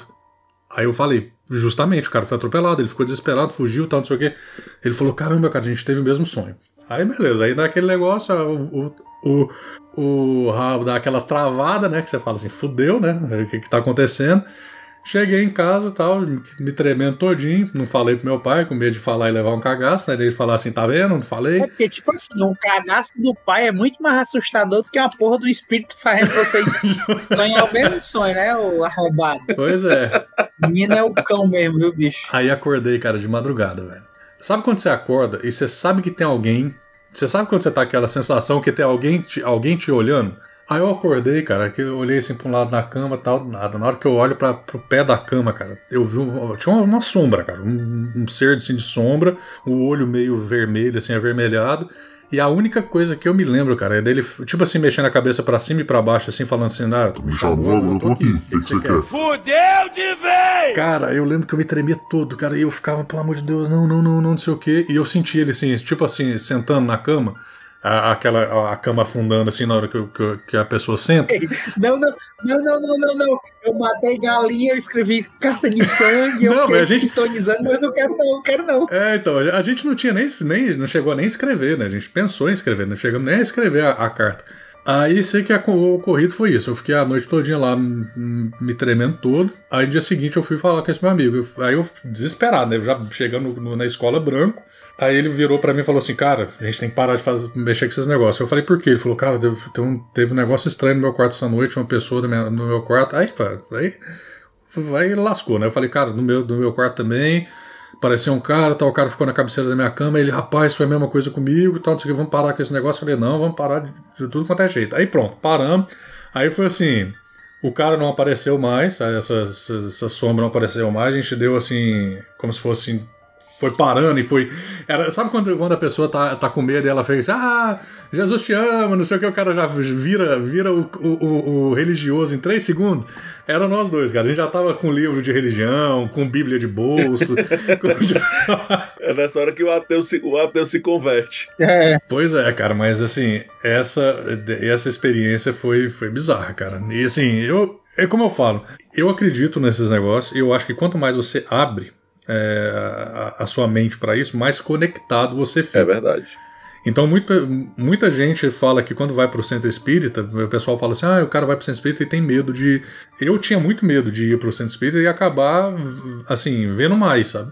Mas eles falam assim: não, que você vai para você aprender a controlar aprender a, a, a, a, direcionar as coisas. Vamos supor, se você tem muito espírito para você, eles falam para você pensar é, no centro espírita, é, tentar é, guiar aquele espírito para o centro espírita. E eles falam assim: ah, você leva, você chega lá carregado. E lá é como se fosse um hospital, um local de, de, de uma clínica ali que vai cuidar desses espíritos que estão ali é, atormentando ainda o, o, o, plano carnal, né, no caso. Se aparecer algum, eu levo lá pro médico que eu conheço, é o Santiago. Eu levo aí pra tu tratar o Santiago. Aí, ó. é, eu, quero, eu, queria contar, eu queria contar mais uma, mas aí segue. Se der, eu conto, se não, deixa pra lá. uma baita, tu disse que não tinha nenhuma. Não, pô, mas é, é como eu falei, pô. Eu, que eu, que aconteceu comigo, não tem. Mas eu conheço pessoas que aconteceram e já me contaram. Aí eu fazer. É mais ou menos o que tá acontecendo com você. Você nunca presenciou nada, nunca viu nada, tá contando que os outros viram. Tony, se quiser contar a sua história, você pode mandar um áudio aí que a, a gente.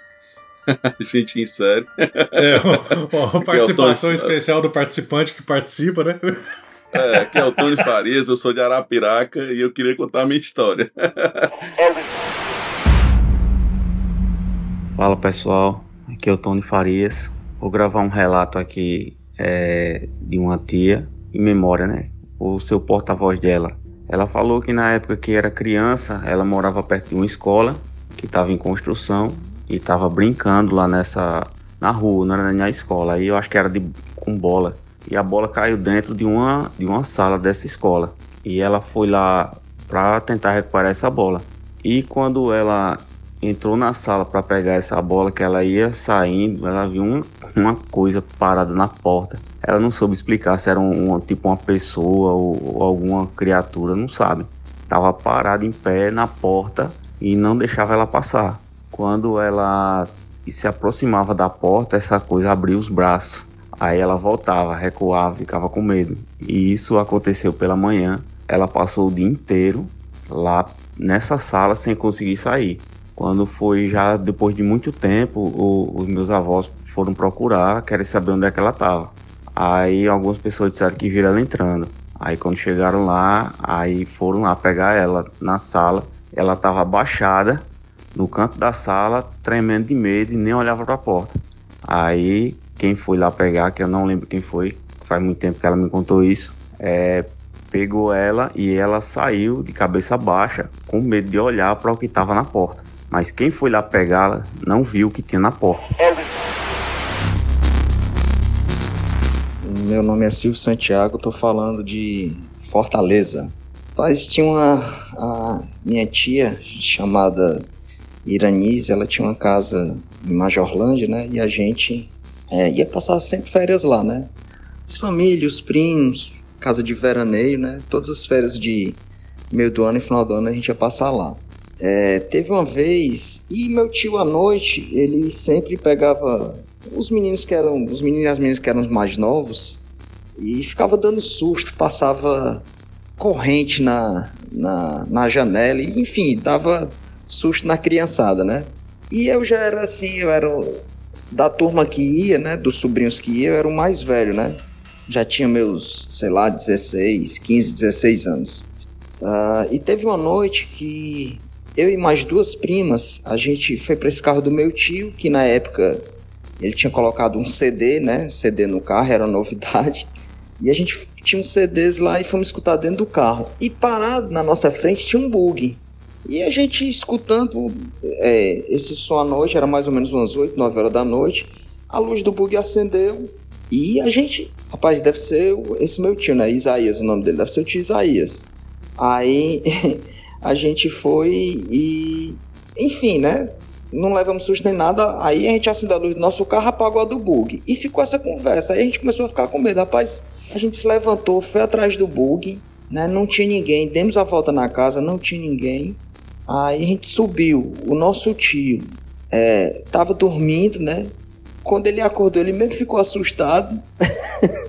porque a gente pensava que era ele. E na hora que ele ficou assustado, a gente ficou assustado também. E foi uma coisa assim, muito esquisita, porque a gente dava luz alta e o bug res que respondia, entendeu? Não era uma coisa assim de acender e ficar aceso e depois apagar.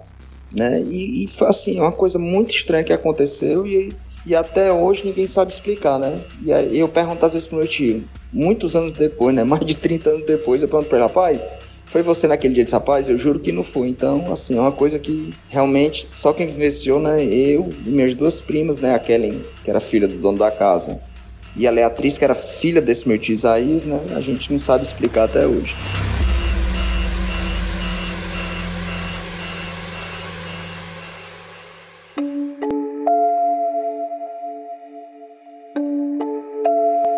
Eu vou contar uma que aconteceu comigo. GG, daqui para Aracati dá quanto tempo de viagem? Cara, dá mais no, estourando duas horas, são 140 quilômetros. 140 e poucos quilômetros. Duas horas de viagem. Cara, essa era uma viagem. A minha tia, ela tinha uma casa em Majorlândia, que é uma das praias da cidade de Aracati. E a gente passava férias, feriado, carnaval, ano novo, qualquer. Bateu dois dias de. imprensou um, um, uma quinta-feira, a gente ia para Majorlândia. Então era uma viagem que a gente era muito acostumado a fazer. E aí, um dia, a gente foi para Majorlândia, estávamos no carro, eu, a minha prima, que era a motorista, que é a Sônia, e nesse, nesse acho que estava a filha dela, a Mayara.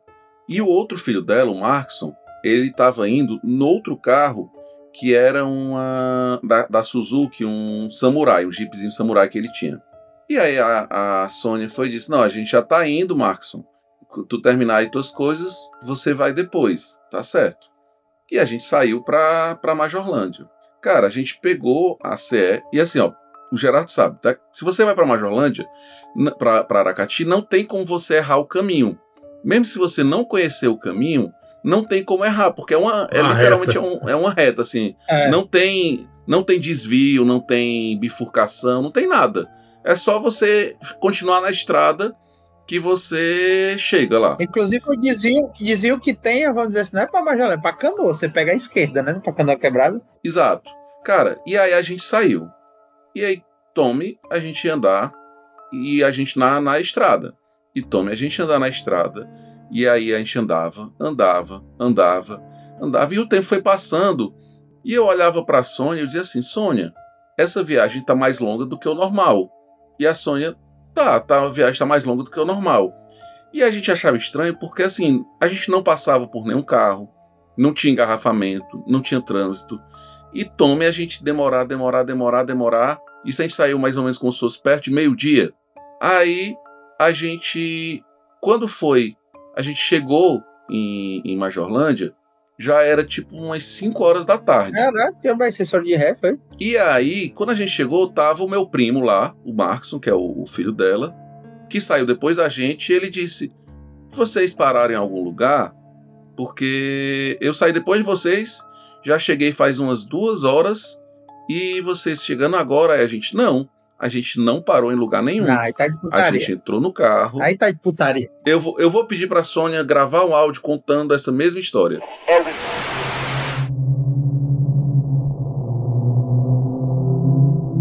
Oi, gente. Eu sou Sônia Santiago, daqui de Fortaleza, no Ceará. A estrada de Fortaleza Aracati tem um trecho que é bastante reto, sem curva. É como ir de Fortaleza para Natal, é mais ou menos assim parecido. Tem um pedaço enorme que é uma linha reta assim, quase que a perder de vista. E em determinado momento, é, eu percebi que um carro passou por nós e ficou na nossa frente. Eu estou em dúvida quanto à cor dele, mas a Mayara um dia desse falou e disse: Mas o carro, na minha mente, era um carro branco. E do nada, esse carro de repente ele dá uma acelerada de um jeito que some de vista. Eu não, não entendi a velocidade e a gente achou estranho. Eu digo, gente, o que, que é isso? Esse carro tá maluco? Como é que ele sumiu? E sum, simplesmente sumiu numa estrada reta que daria para você ver. Ele sumiu da nossa frente. Foi uma velocidade assim absurda. Eu não entendi o que. E aí achei estranho. Tudo bem, passou. Quando menos espera, ia demorando, demorando. Aí eu digo, mas rapaz, ninguém sai desse trecho. Aí quando eu fiquei olhando a árvore que ficava do lado direito, a gente olhava assim porque era tipo um descampado. Só tinha árvores assim, não era. Tinha algumas árvores. E eu olhei e a árvore não saía do canto. Eu, que arrumação é essa, gente? Dá uma olhadinha se essa árvore aí tá. E, e todo mundo, os meninos que estavam do lado direito, olhava e dizia: ah, É, tia, a árvore não tá saindo do canto, não. O que, que é isso? Eu digo: Não, gente, calma, não é nada demais, não. Vai ver que é porque eu tô andando devagar. Quando eu olhei pro velocímetro, o velocímetro não, não tava girando, porque ainda era antigo o carro, né? Era daqueles que, que girava. E ele não tava girando. Aí eu digo: Mas o carro não tá parado. Pessoal, dá uma olhadinha aqui na direita, vê se vocês veem o pneu rodando e o pessoal que tava da direita direita olhou da esquerda, tá, tia, tá normal, que é isso, tia? Que inversão é essa e tal? E teve também um dos meninos, acho que foi o Marquinho, que disse que viu uma pessoa pedindo carona. e aí todo mundo perguntou na hora, não, ninguém viu, não, ninguém viu, não, só ele que viu e ficou nessa. Cara, a gente andava, andava, andava, andava, andava, e a gente não conseguia chegar em, em Majorlan, em Aracati. E a gente foi chegar em Aracati umas 5 horas da tarde até hoje eu pergunto, um dia desse, o, o Markson, esse meu primo, ele foi atropelado e aí eu fui lá no hospital da Unimed ver como é que ele tava. E aí quando terminou, a gente ficou conversando eu e ela na recepção. E aí eu falei, eu disse, Sonha, tu lembra daquela viagem? E assim, foi um negócio que ficou meio, sabe aquela coisa que acontece e ninguém fala porque como se assim, cara, eu não sei explicar o que aconteceu, então não vamos falar sobre isso.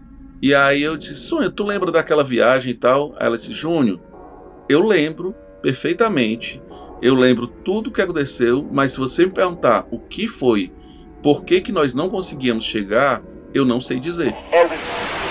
Resumindo a história, a viagem foi muito, muito, muito demorada. A gente rodou muito tempo nesse trecho sem sair do canto. Foi assim uma coisa que eu contando ninguém acredita. E um dia desses, por incrível que pareça, a gente estava todo mundo no sítio e falando sobre coisas absurdas que acontecem com algumas pessoas. E aí a minha irmã comentou: Olha, com a Sônia teve. Ela teve uma viagem que foi com os meninos, assim, aí todo mundo começou a duvidar e tal e duvidaram da história. Eu disse, mas tinha gente lá para contar. Aí o marido da minha sobrinha, que estava com a gente, né? Conversa é essa, Sônia? Isso é a história. Eu digo, ah, tudo bem, eu não vou questionar não, porque já faz tantos anos e quanto mais eu digo, mais duvido, então não vale muito a pena. E aí, minha sobrinha que estava na piscina, que era um pouquinho é pertinho da churrasqueira, da, da, da área de lazer onde fica o churrasco ali, de lá mesmo ela respondeu: Ei, é verdade, eu tava com a tia dentro do carro. Aí eu digo: Ah, é, olha, quem tava com a gente era a Aline. Aí o marido dela olhou e disse: Tu tava, Aline? Ela disse: Estava. Aí ele disse: É, agora eu acredito. Porque a Aline não costuma mentir. Eu digo: Sim, eu costumo mentir por acaso. Eu sei que ficou na brincadeira, na folia, e disse: Ei, isso é coisa estranha. Vocês foram talvez abduzidos, alguma coisa. Eu digo: Gente, o que foi? Eu não sei dizer mas alguma coisa muito estranha houve. E eu tenho várias pessoas, graças a Deus eu não estava sozinha no carro para dizer que eu não tinha ficado louca, né? Tava meu filho Marcos, minha filha Mayara, o Marquinhos, um amigo, o Júnior, que é o José Maria Santiago, e a Aline, que é minha sobrinha. Quando nós chegamos que contamos essa história lá, todo mundo ficou fazendo hora com a gente, porque que a gente tinha demorado, porque não sei o que. Eu digo é porque a gente estava simplesmente parado no tempo. Essa, eu não vou dizer essa é a história, eu vou dizer este é o nosso depoimento o meu depoimento. É, foi uma verdade que até hoje é bem esquisita de, de se contar. Não estou pedindo a ninguém que acredite, mas aconteceu. Fiquei com Deus. Tchau. Eu acho que eles foram abduzidos deletadamente. Que porra foi essa? Cara, eu não sei. Assim, se, é, realmente, porque quando a gente conta essas outras histórias, tem uma explicação. Tipo assim, ah, era um espírito, foi uma possessão, foi um, uma visão que você. Cara, eu não sei te dizer. Se tu me perguntar assim, por que, que isso aconteceu, eu realmente não sei dizer. Eu só sei que a gente não parou o carro, a gente não pegou nenhum desvio, porque era um, um caminho, como eu falei, que a gente fazia com muita frequência e que não tem desvios, e a gente não conseguia chegar. Eu já tive uma, um acontecido desse em escala bem menor, mas quando eu conversei com, com, o pessoal, o pessoal disse que às vezes é, é proteção, cara. Né? Alguma coisa ia acontecer E você foi protegido nesse, nesse momento aí, e, assim, tipo, deu um lapso, né? É, o cara entrou no limbo. É, entrou no, no, no limbo.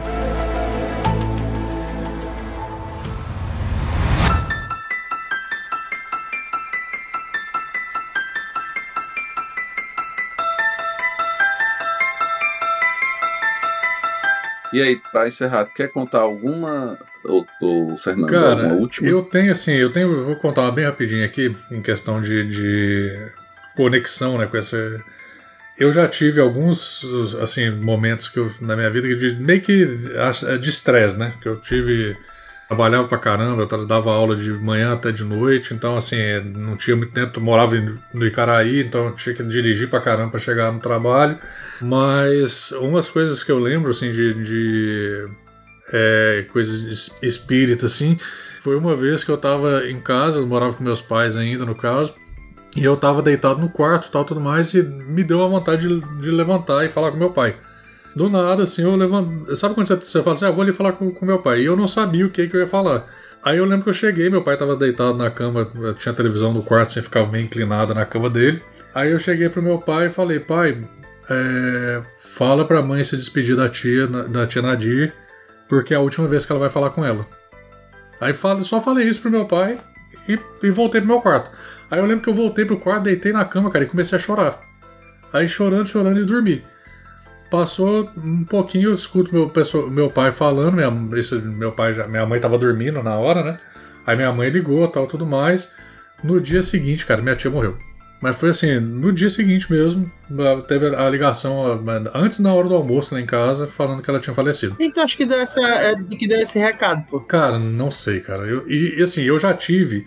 Uma vez eu tava na casa dessa minha tia, e é, o pessoal fala muito de experiência é, quando você você morre. É, é aquele negócio assim, você morreu, mas você volta pro corpo, né? É, quase morte. Né? Então, eu, eu tenho bronquite, eu tenho é, asma tal, e, e a minha asma hoje em dia ela voltou um pouquinho, porque eu morando aqui na Irlanda agora com esse clima daqui é pior um pouco. Mas a, na minha infância, cara, era muito forte mesmo. Então eu tinha assim, eu tinha que ser internado. É... Foi por isso que tu, vocês vieram morar aqui, inclusive, né? Cara, é, então, uma das coisas que foi muito boa em Fortaleza é que a minha bronquite, assim, parou, cara. Porque ela, eu tenho é, muita mudança de clima, é, poeira, ácaro, esses negócios tudo é, afetava minha bronquite. Então eu tinha maquininha em casa que, de, de filtrar ar, tinha que ter máquina para matar ácaro, tinha um monte de coisa.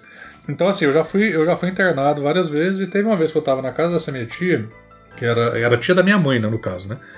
Aí a gente estava na casa dela em Lavras, em Minas Gerais, e eu tava passando muito mal, cara. Muito mal, muito mal, muito mal. E eu lembro da minha mãe desesperada, meu pai desesperado. Na época a gente assim, não tinha muito dinheiro e tal, tudo mais. E, e passando mal, passando mal. E eu lembro da minha mãe gritando pro meu pai, falando que tinha que me levar pro hospital. E tinha um hospital próximo da, da, da casa, e a gente não tinha carro, não tinha nada na época. A gente tinha um hospital próximo da casa. E eu lembro que meu pai me pegou, me jogou assim pro, no ombro, como se fosse para carregar a pessoa desmaiada eu criança, né? Ele me jogou aqui no ombro dele e saiu correndo da casa. E passou, tinha um terreno baldio assim na frente, que era como se fosse uma, uma, uma esquina, e tinha esse terreno baldio bem grande que chegava, dava, você via o hospital lá do outro lado. E eu lembro, cara, de ver o meu pai assim, de cima, né? Ver o meu pai me carregando, correndo no meio desse terreno e chegando. Cara, eu lembro, eu lembro da, da, dele entrando desesperado no hospital, eu lembro dos médicos me colocando na cama, na maca lembro do pessoal colocando remédio e tal, eu lembro de tudo isso, cara. E, e acordando depois, na, na, deitado na cama do, do hospital. E isso foi tudo na casa dessa, dessa minha tia. Mas tu lembra disso como se fosse em terceira pessoa? Em terceira pessoa, como se eu estivesse flutuando em cima, cara. Eu tava voando, como se eu estivesse voando e vendo meu pai lá de baixo, olhando assim de cima, né?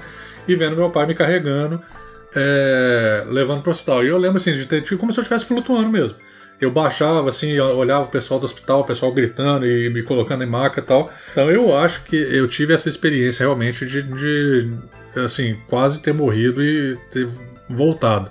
E essa minha tia, ela, a gente tinha assim, a gente vivia na casa dela, cara. Né? Toda vez que quando a gente morou, que eu morei em Lavras duas vezes. Então toda vez que a gente ia para Lavras, é, ou ia passar as férias, passava na casa dela, tal, tudo mais. E era direto, cara, direto com ela e ela contava muita coisa e, e, cidade interior tem muito, muito essa questão de, de lenda, né, de é, coisa que acontecia, coisa que aconteceu com fulano, que a gente viu, que gente que desapareceu, gente que apareceu depois de um tempo. Então a gente tinha muito essas coisas de, de, de ficar, assim, eu sentava com ela e ela ficava contando essas histórias. E do nada, cara, eu lembro que eu, eu, eu tava. Eu lembro desse dia direitinho, eu tava deitado na cama. Eu levantei com vontade de falar com meu pai e eu cheguei lá e falei. E na hora que eu voltei pro quarto, eu me toquei do que, que eu tinha falado. Eu falei, caramba, eu falei que a minha tia vai morrer. Aí eu eu lembro que eu deitei, comecei a chorar e assim, no dia seguinte, tava ela morta. Aí minha mãe e meu pai já foi comprando passagem para minha mãe ir para lá, a gente já morava em Fortaleza já. Aí minha mãe teve que ir pra, pra, pra Lavras para poder enterrar, tal, tudo mais, esse negócio todo. Ela era irmã da tua mãe, é? Não, ela era, ela era tia da minha mãe. Tia avó, então, né? É, é, tia avó. Aí a gente chamava de tia, mas teve isso. Fala pessoal do Controverso, tudo bem? Aqui é o Tovar. Eu vou contar minha história de terror hoje com um filme de. da Emily Rose, né? A gente foi no cinema assistir, tava eu, minha esposa, na época namorada, né? E um casal de amigo nosso. É... E fomos no cinema assistir e tal. Papo vai, papo vem, então voltando pra casa, bum, carro no buraco, né? Já tomamos aquele susto, né? Beleza. É... Passado um bom tempo, depois a gente foi deixar eles em casa, né? E aí o CD do carro simplesmente começou a adiantar. Sabe quando você bota a música do WhatsApp, é, uma música, por exemplo, em 2x? Áudio do WhatsApp em 2x, ficou daquele jeito. Peguei o sonzinho, a carinha do som, tirei ela, destaquei do aparelho de som e joguei longe como toda pessoa corajosa deve fazer, né? Enfim, cheguei em casa, é, no prédio, botei a chave na portaria, tinha uma portaria de vidro, botei a chave, de repente a luz do prédio inteira apagou. Eu falei, nem ferrando, eu vou de escada. Eu morava no primeiro andar, detalhe. Fiquei lá embaixo esperando a luz voltar para pegar o elevador. Talvez essa tenha sido uma decisão até certo ponto questionável, mas era o que tinha para mim na época, né? Então, beleza, acordei 3h33, minha esposa também acordou 3h33 para variar, né? E aí, um amigo meu, muito tempo depois, uns anos depois, ele chega, pô, bicho, faz tempo que a gente se encontra, vamos, vamos bater um papo e tal. Eu aluguei um filme né?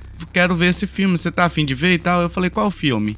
Emily Rose. Aí eu falei, cara, não vou ver. Aí ele falou, seja homem. Aí desafiou, né? Desafiou e eu falei, vou ver então. Cara, vi com ele a segunda vez.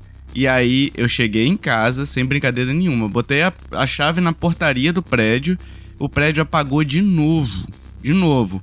Fiquei lá, em, lá fora, não passava nem Wi-Fi, né? Fiquei no sofá de novo, não passava nem Wi-Fi. E desde então, meus amigos, eu nunca mais vi esse filme, nunca mais vou ver, né?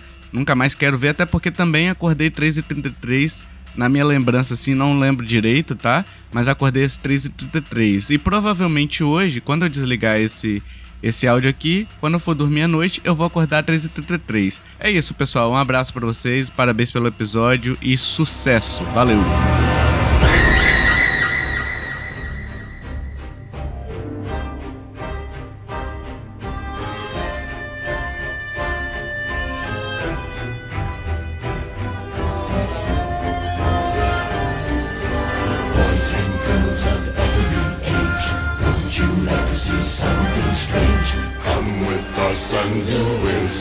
Eu acredito assim que a gente tem uma conexão forte, né? Essa questão de energia, né? Quando a gente tem essas, é, é, essas trocas de energias, a gente às vezes co- consegue sintonizar numa energia que, que passa esse tipo de informação ou que você consegue ter é, um tipo de, de conexão com isso. E remete até à criação, a, a, a- a- assim, a- de onde vem o Halloween, né?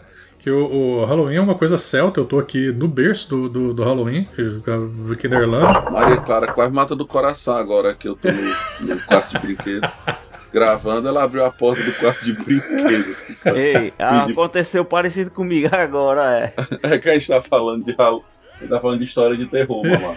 Eu tô em outro quarto aqui, a minha esposa tá deitada é, no nosso quarto. Ela levantou e abriu a porta do banheiro. Eu só escutei a porta rangendo. Deus o livre. Aí eu digo, porra é essa, meu irmão? Aí me toquei com a mulher, pode ter sido ela. Eu ainda vou confirmar. Quando terminar aqui, eu vou perguntar se ela levantou. Se foi ela mesmo, né? É.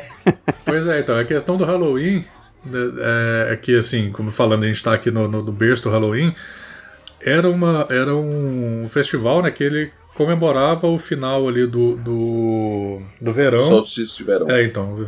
E esse, esse solstício, eles falavam que era o seguinte, que quando tinha essa esse final do verão, onde tinha o final do solstício ali, né, ele encurtava a, a película entre o mundo dos vivos e o, o mundo dos mortos. Então você conseguia membrana, transitar, né? é a membrana, você conseguia transitar entre os mundos dos, dos vivos e dos mortos.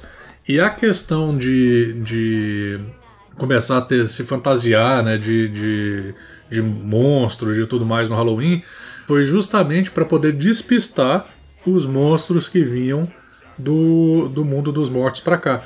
Porque falava né, que vinha é, tanta coisa boa, que você tinha visita de pessoas que, que eram pessoas amadas tal, tudo mais, que voltavam para te visitar nessa época, como tinham pessoas, os espíritos ruins que pegavam as pessoas vivas e arrastavam pro, pro mundo dos mortos. Então começou até essa questão de, de se fantasiar, porque daí os espíritos não iam atrás de você porque achavam que você era um monstro também, que você era um morto também. Então veio muito dessa, dessa do Halloween mesmo essa questão.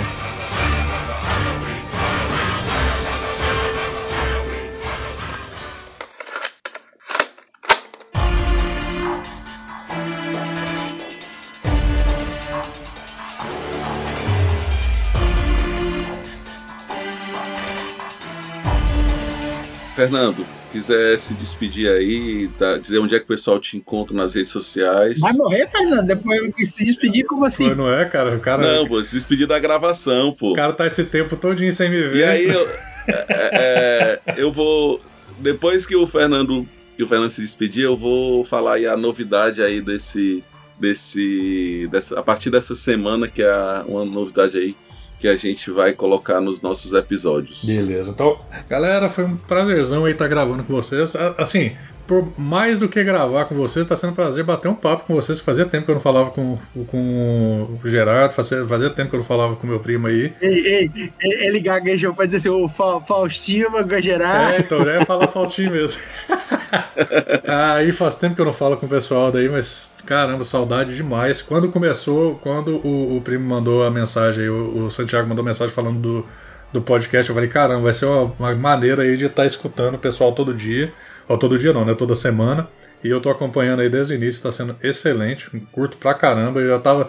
Eu já tinha perturbado já o, o, o Santiago. Eu falei, cara, me arrumam aí pra participar aí que Tô doido pra bater um papo com vocês.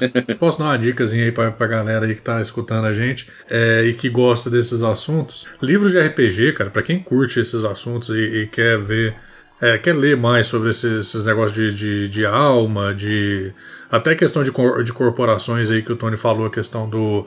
da- das entidades né, que vão, vão é, dominando gente de que vai comprando farmácia, vai comprando empresa, vai comprando não sei o quê.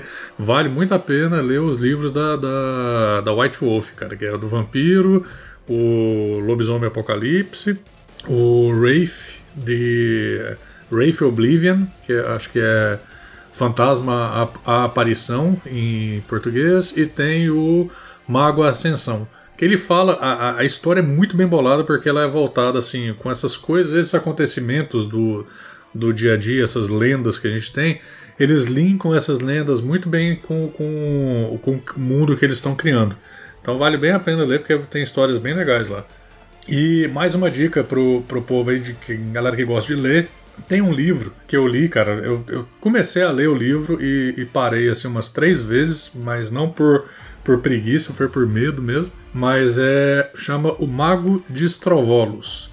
O nome é estranhão mesmo, mas é um livro que conta sobre é, um cara que cuida de pessoas que foram, assim, meio, não, não possuídas, mas que estão sendo visitadas por, por espíritos meio que malignos. É, Fernando. Então, o Mago de Estrovolos. Fernando, tu passou quase mais de um mês dormindo com um negão olhando pra ti e tu não ficou com medo. Aí tu diz que tu vai recomendar um livro que tu parou de ler porque tu ficou com medo. Ah, Quem é cara. perturbado mental vai ler essa porra desse Mas livro? vale a pena, cara. O livro é legal, cara. O livro é bom pra caramba. eu também tenho, tenho um livro aí que, se, se vocês quiserem ler, que eu vi esses dias, mas eu não tive coragem, se chama A Clavícula de Salomão, que ele fala também sobre magia cerimonial, é, essas coisas aí de como você fazer essas comunicações que eu não recomendo fazer. Nem É, pretendo Vocês já viram pela minha história que não dá muito bem certo. Não dá muito certo, não. É, quem tiver curiosidade, pesquisa aí, bota aí no Google a clavícula de Salomão, dá uma lida aí se, se você tiver coragem de encarar, vai em frente. Deus me defenderai. Eu tenho um livro também para recomendar, que é o livro. É, é um livro que é, são poucas páginas, assim, poucas entre aspas, né? Deve ter umas 12 páginas, que é a fatura do meu cartão de crédito. É eu não consigo também terminar de ler, que eu fico Terror. me tremendo todinho. Quando a, a partir da quarta página eu já tô me tremendo todinho, aí eu paro. Não consigo terminar, não.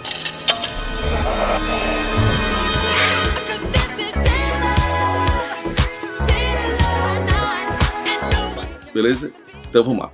Bom, galera, e aí, é, para quem já escutou o Nintendo Podcast, que é o podcast lá do pessoal do Tovar, do, que já esteve aqui conosco, falando sobre a Nintendo, tá precisando voltar, viu, Tovar, pra gente falar sobre outras coisas. É, eles têm uma brincadeira que eu acho muito bacana, que é o jogo misterioso da semana. E aí eu disse, não, eu vou copiar, mas não vou fazer igual, né? Aquele famoso copia, mas não faz igual. E aí eu disse, Tovar, vou copiar sua ideia, mas eu, eu vou fazer o filme misterioso da semana. E a ideia que vai começar a partir de hoje é que cada semana um de nós vai ficar responsável por trazer o filme da semana. E qual é a ideia do filme da semana? A gente vai trazer cinco dicas e a partir dessas cinco dicas, é, o pessoal que, que participa daqui vai tentar adivinhar qual é o filme e os ouvintes vão tentar adivinhar qual é o filme. E essa resposta nós só vamos ouvir na semana que vem. E para começar, eu convidei o Tovar para mandar aqui as cinco dicas dele sobre o filme da semana, que era para inaugurar, como eu falei, copiando lá o podcast deles. E eu vou ler agora aqui as cinco dicas que ele me mandou. E aí depois que eu terminar de ler, tá, Gera? Depois que eu terminar de ler, não é para falar no meio, tá bom, GG? Cada um vai dizer qual é o filme que você acha que é o filme misterioso da semana. Então, vamos lá. Dica 1. Sou um filme da década de 90. 2. Um artefato poderoso é encontrado pelos protagonistas. Dica 3. Meu artefato produz muitos efeitos, todos expressados por meio de rima. Dica 4. Esse artefato dá nome ao meu filme. E dica 5. Tive duas continuações e uma animação. É isso, galera. Esse é o filme misterioso da semana. Deem lá seus palpites, tentem adivinhar. A gente vai deixar aí na. Eu vou colocar as dicas na, na- no, no Spotify, lá na parte de opinião. No Instagram, né? Podem lá chutar suas dicas. É, no Instagram e no Spotify. E podem colocar lá suas dicas, que semana que vem esse mesmo pessoal aqui vai voltar para dar a resposta. Valeu? Foi bom? Adeus. Valeu. Valeu, pessoal. Até mais. Valeu, moçada, valeu. Adeus, dur durmam bem, hein? Durmam bem.